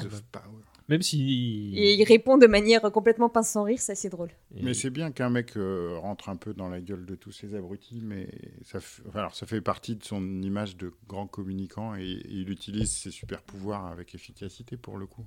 Ouais, parce que c'est. Mais il en même temps- toujours avec tact. c'est- Oui, et puis pertinence. pouvoirs impliquent de grandes responsabilités.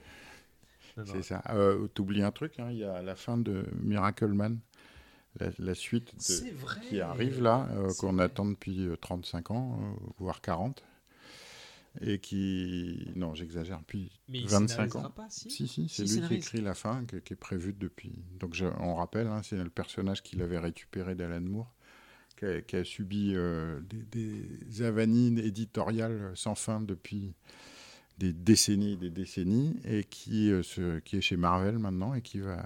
Et les derniers épisodes de Bronze Edge, les- l'histoire écrite par Gaiman, vont enfin arriver. Tout ce temps-là après. quoi. Avec des. De mémoire, quand je m'étais intéressé avec des concepts. euh, Ben, là-bas, Euh. c'était une, une version anglaise de Shazam. Quoi. Ouais, mais ça va beaucoup plus loin Et, après et coup. quoi. puis, et puis La euh, Alan Moore des sociétés, a- là, euh, complètement euh, transformé ça, puis Gaiman derrière lui. quoi. Ah ouais, non, effectivement, ça, ça va être un grand moment, ça. Eh ben, je vais vous remercier, euh, Mélanie, Clémence, Philippe. C'était cool. On a finalement fait plus de deux heures, hein, donc on a été bavard, mais c'était très intéressant. euh, donc je vous remercie. Petit tour de table rapide pour parler de votre éventuelle actualité ou des choses que vous avez euh, auxquelles vous avez participé Moi, je récemment. vais aller me coucher, moi. retrouve Bah non, il y a bien une autre BD que actualité. tu as signé, dont tu as signé la trad. Ah ouais, ouais, je fais. Oui, Bah, j'en fais Non, je suis content que l'aventure Love and Rockets continue euh, chez un tout petit éditeur, euh, enfin, pas si petit d'ailleurs, qui, qui a des choix éditoriaux vraiment excellents, Comics Initiative. Et puis les Dreads chez Delirium, c'est toujours un bonheur. Donc voilà, je suis content. Un traducteur content. C'est un peu le. Comment dire Dans l'indé, c'est les, les deux extrêmes là que tu viens Ouais, de- mais c'est deux de mes BD préférés. Il en reste une qui n'est pas traduite actuellement. Je dirais pas ce que c'est parce que si quelqu'un pique l'idée et que c'est pas moi qui l'a traduit, je serais énervé. Mais tu me le diras en Si off. je fais cette troisième, j'aurais été comblé dans ma carrière. Bon, t'as deux tiers de, de, de, de l'achievement, c'est déjà pas mal. C'est ça, Mais écoute, on te souhaite quand même ce dernier tiers. Merci Philippe. c'est moi. Mélanie, Alors moi j'ai une actualité de traduction très contrastée puisque cette semaine, euh, au moment où on enregistre, sont sorties deux traductions euh, que j'ai euh, traduites pour faire un monstrueux pléonasme. Euh, Il y a d'abord un Brandon Sanderson puisque j'enchaîne du Sanderson, j'en termine un, j'en commence un, ça ne s'arrête plus. C'est euh, Éclat de l'aube qui est une, longue novella ou court roman qui s'inscrit dans le cycle des archives de Rochard et qui est vraiment une histoire très prenante sur le personnage de... Alors, est-ce qu'on prononce Reason? Je ne sais pas parce que c'est le peuple thaïlandais dont les, noms sont imprononçables, qui est la jeune apprentie commerçante qui a euh, perdu l'usage de ses jambes suite à un incident. Et bon, je vais pas spoiler pour ceux qui n'ont pas lu, mais euh, à la fois l'intrigue est vraiment super prenante par rapport à l'univers de Rochard, et il y a des petites touches sur le thème du handicap qui sont hyper, euh, hyper intéressantes, j'ai trouvé. Il est très doué pour euh, des, petites choses comme ça qu'il aborde entre les lignes. Et à l'autre bout du spectre éditorial, il y a Le Tyran de Michael Sisko qui, qui est sorti hier, qui que j'ai traduit pour Le Diable Vauvert, qui est un des bouquins les plus. Alors, le bouquin le plus bizarre que j'ai jamais traduit, le plus difficile sur un plan littéraire. C'est euh, complètement barré, c'est absolument génial. Je me suis arraché les cheveux par poignée. C'est du weird, mais euh, weird de chez weird. Alors, c'est, enfin, je sais même pas comment le décrire. J'ai absolument adoré. Feuilletez-le, vous verrez ce que c'est. Je dis en général, le livre précédent de l'auteur était traduit par Claro, qui n'est pas le traducteur des livres faciles en général. J'en ai bavé dans la joie. Ouais, tout dit. Et c'est euh, à la fois stylistiquement, c'est très très bizarre. L'histoire est très bizarre aussi, mais c'est foisonnant. C'est, euh, j'ai adoré ce livre.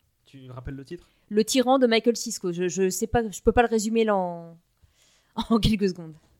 Et toujours en librairie, bah, tes euh, romans, euh, tes recueils de nouvelles euh, et tes deux essais. L'année Voilà. suspendue qui est le dernier et nous qui n'existons pas, qui est sorti juste avant tous les deux chez Dystopia et je conseille vivement la lecture. Qu'on te connaisse en tant qu'autrice ou pas d'ailleurs. Et, et le podcast, donc, dont on a parlé tout à l'heure, Procrastination, qui entame sa sixième, septième année, je sais. On en a terminé 6, on va bientôt attaquer la septième. Eh bien, tu salueras Estelle et euh, Lionel. Clémence, bientôt Inktober. Bientôt Inktober, euh, donc un mois d'octobre euh, bien rempli avec un dessin par jour en théorie, en tout cas euh, pour moi. Euh, Peut-être de la gravure aussi entre deux dessins euh, à l'encre. Donc tout ça sur euh, Art of Clem euh, sur Instagram ou sur mon site internet sur ton euh, site du web. même nom, artofclem.com. Et puis ça me donne tout ça, ça me donne envie de redéterrer en fait mes illustrations Sandman pour voir ce que qui date d'il y a 10 ans, euh, pour voir ce qu'elles valent encore et j'en posterai peut-être quelques-unes. Ah bah, tu as même mission d'en retrouver, de les retrouver pour que- qu'on puisse les voir, oui, s'il te plaît. Mission acceptée. Eh bien, merci à nouveau à tous les trois. Moi, j'étais très content de vous retrouver pour euh, parler de ce sujet-là, d'autant que je ne pensais pas le faire vu la qualité moyenne des adaptations Netflix euh, de ces derniers temps et qui me faisait vraiment peur pour Sandman. Donc, je suis très content d'avoir eu tort. Quant à nous, les auditeurs, on se retrouve très bientôt. Il y a un nouveau double numéro classique qui arrive. Ce sera sur Dan Harmon. Euh, pareil pour Pas trop vieux qui fait sa rentrée. Il y aura même un nouveau segment euh, sur ce flux. Mais vous savez tout si vous, avez écouté la pastille qui précède cet épisode. Bah, sinon, je vous renvoie dessus. Euh, elle est planquée entre deux numéros de Pas trop vieux qui ont été reuploadés sur ce flux. Sur ce, on vous fait, plein de bisous. On vous laisse avec le générique de la série parce que bon, bah, c'est, un peu évident, hein, sauf si vous avez une proposition. euh, Bah sinon, tu peux prendre un petit bout de, des épisodes de. Peut-être en introduction, dans ce cas, euh, des, des petits épisodes podcast The Dreaming pour euh, Allez. faire le bienvenu dans le monde du rêve ou un truc comme ça. Alors oui, euh, en fait non, c'est une exclusivité Spotify, donc Ah là oui, tu vas. tu vas te prendre tous les Là, là, copyrights. J'ai réussi à passer entre les gouttes jusque là, c'est pas. On est bon avec la SACEM, mais là je suis pas sûr que. que Loupé. Même Mais- euh, un clip de 4 secondes. J'ai appris récemment que le droit de citation dans la musique n'existait pas. Ah oui Ouais. Ouais. Donc euh, voilà, donc on, je, vais va voir ce que je peux s'abstenir faire. donc. Ouais, je pense Désolé. que pour une parole de Gaiman, ça peut repasser, je verrai bien. Merci encore, gros bisous et, et faites de beaux rêves, tiens. Voilà. Bisous. Salut.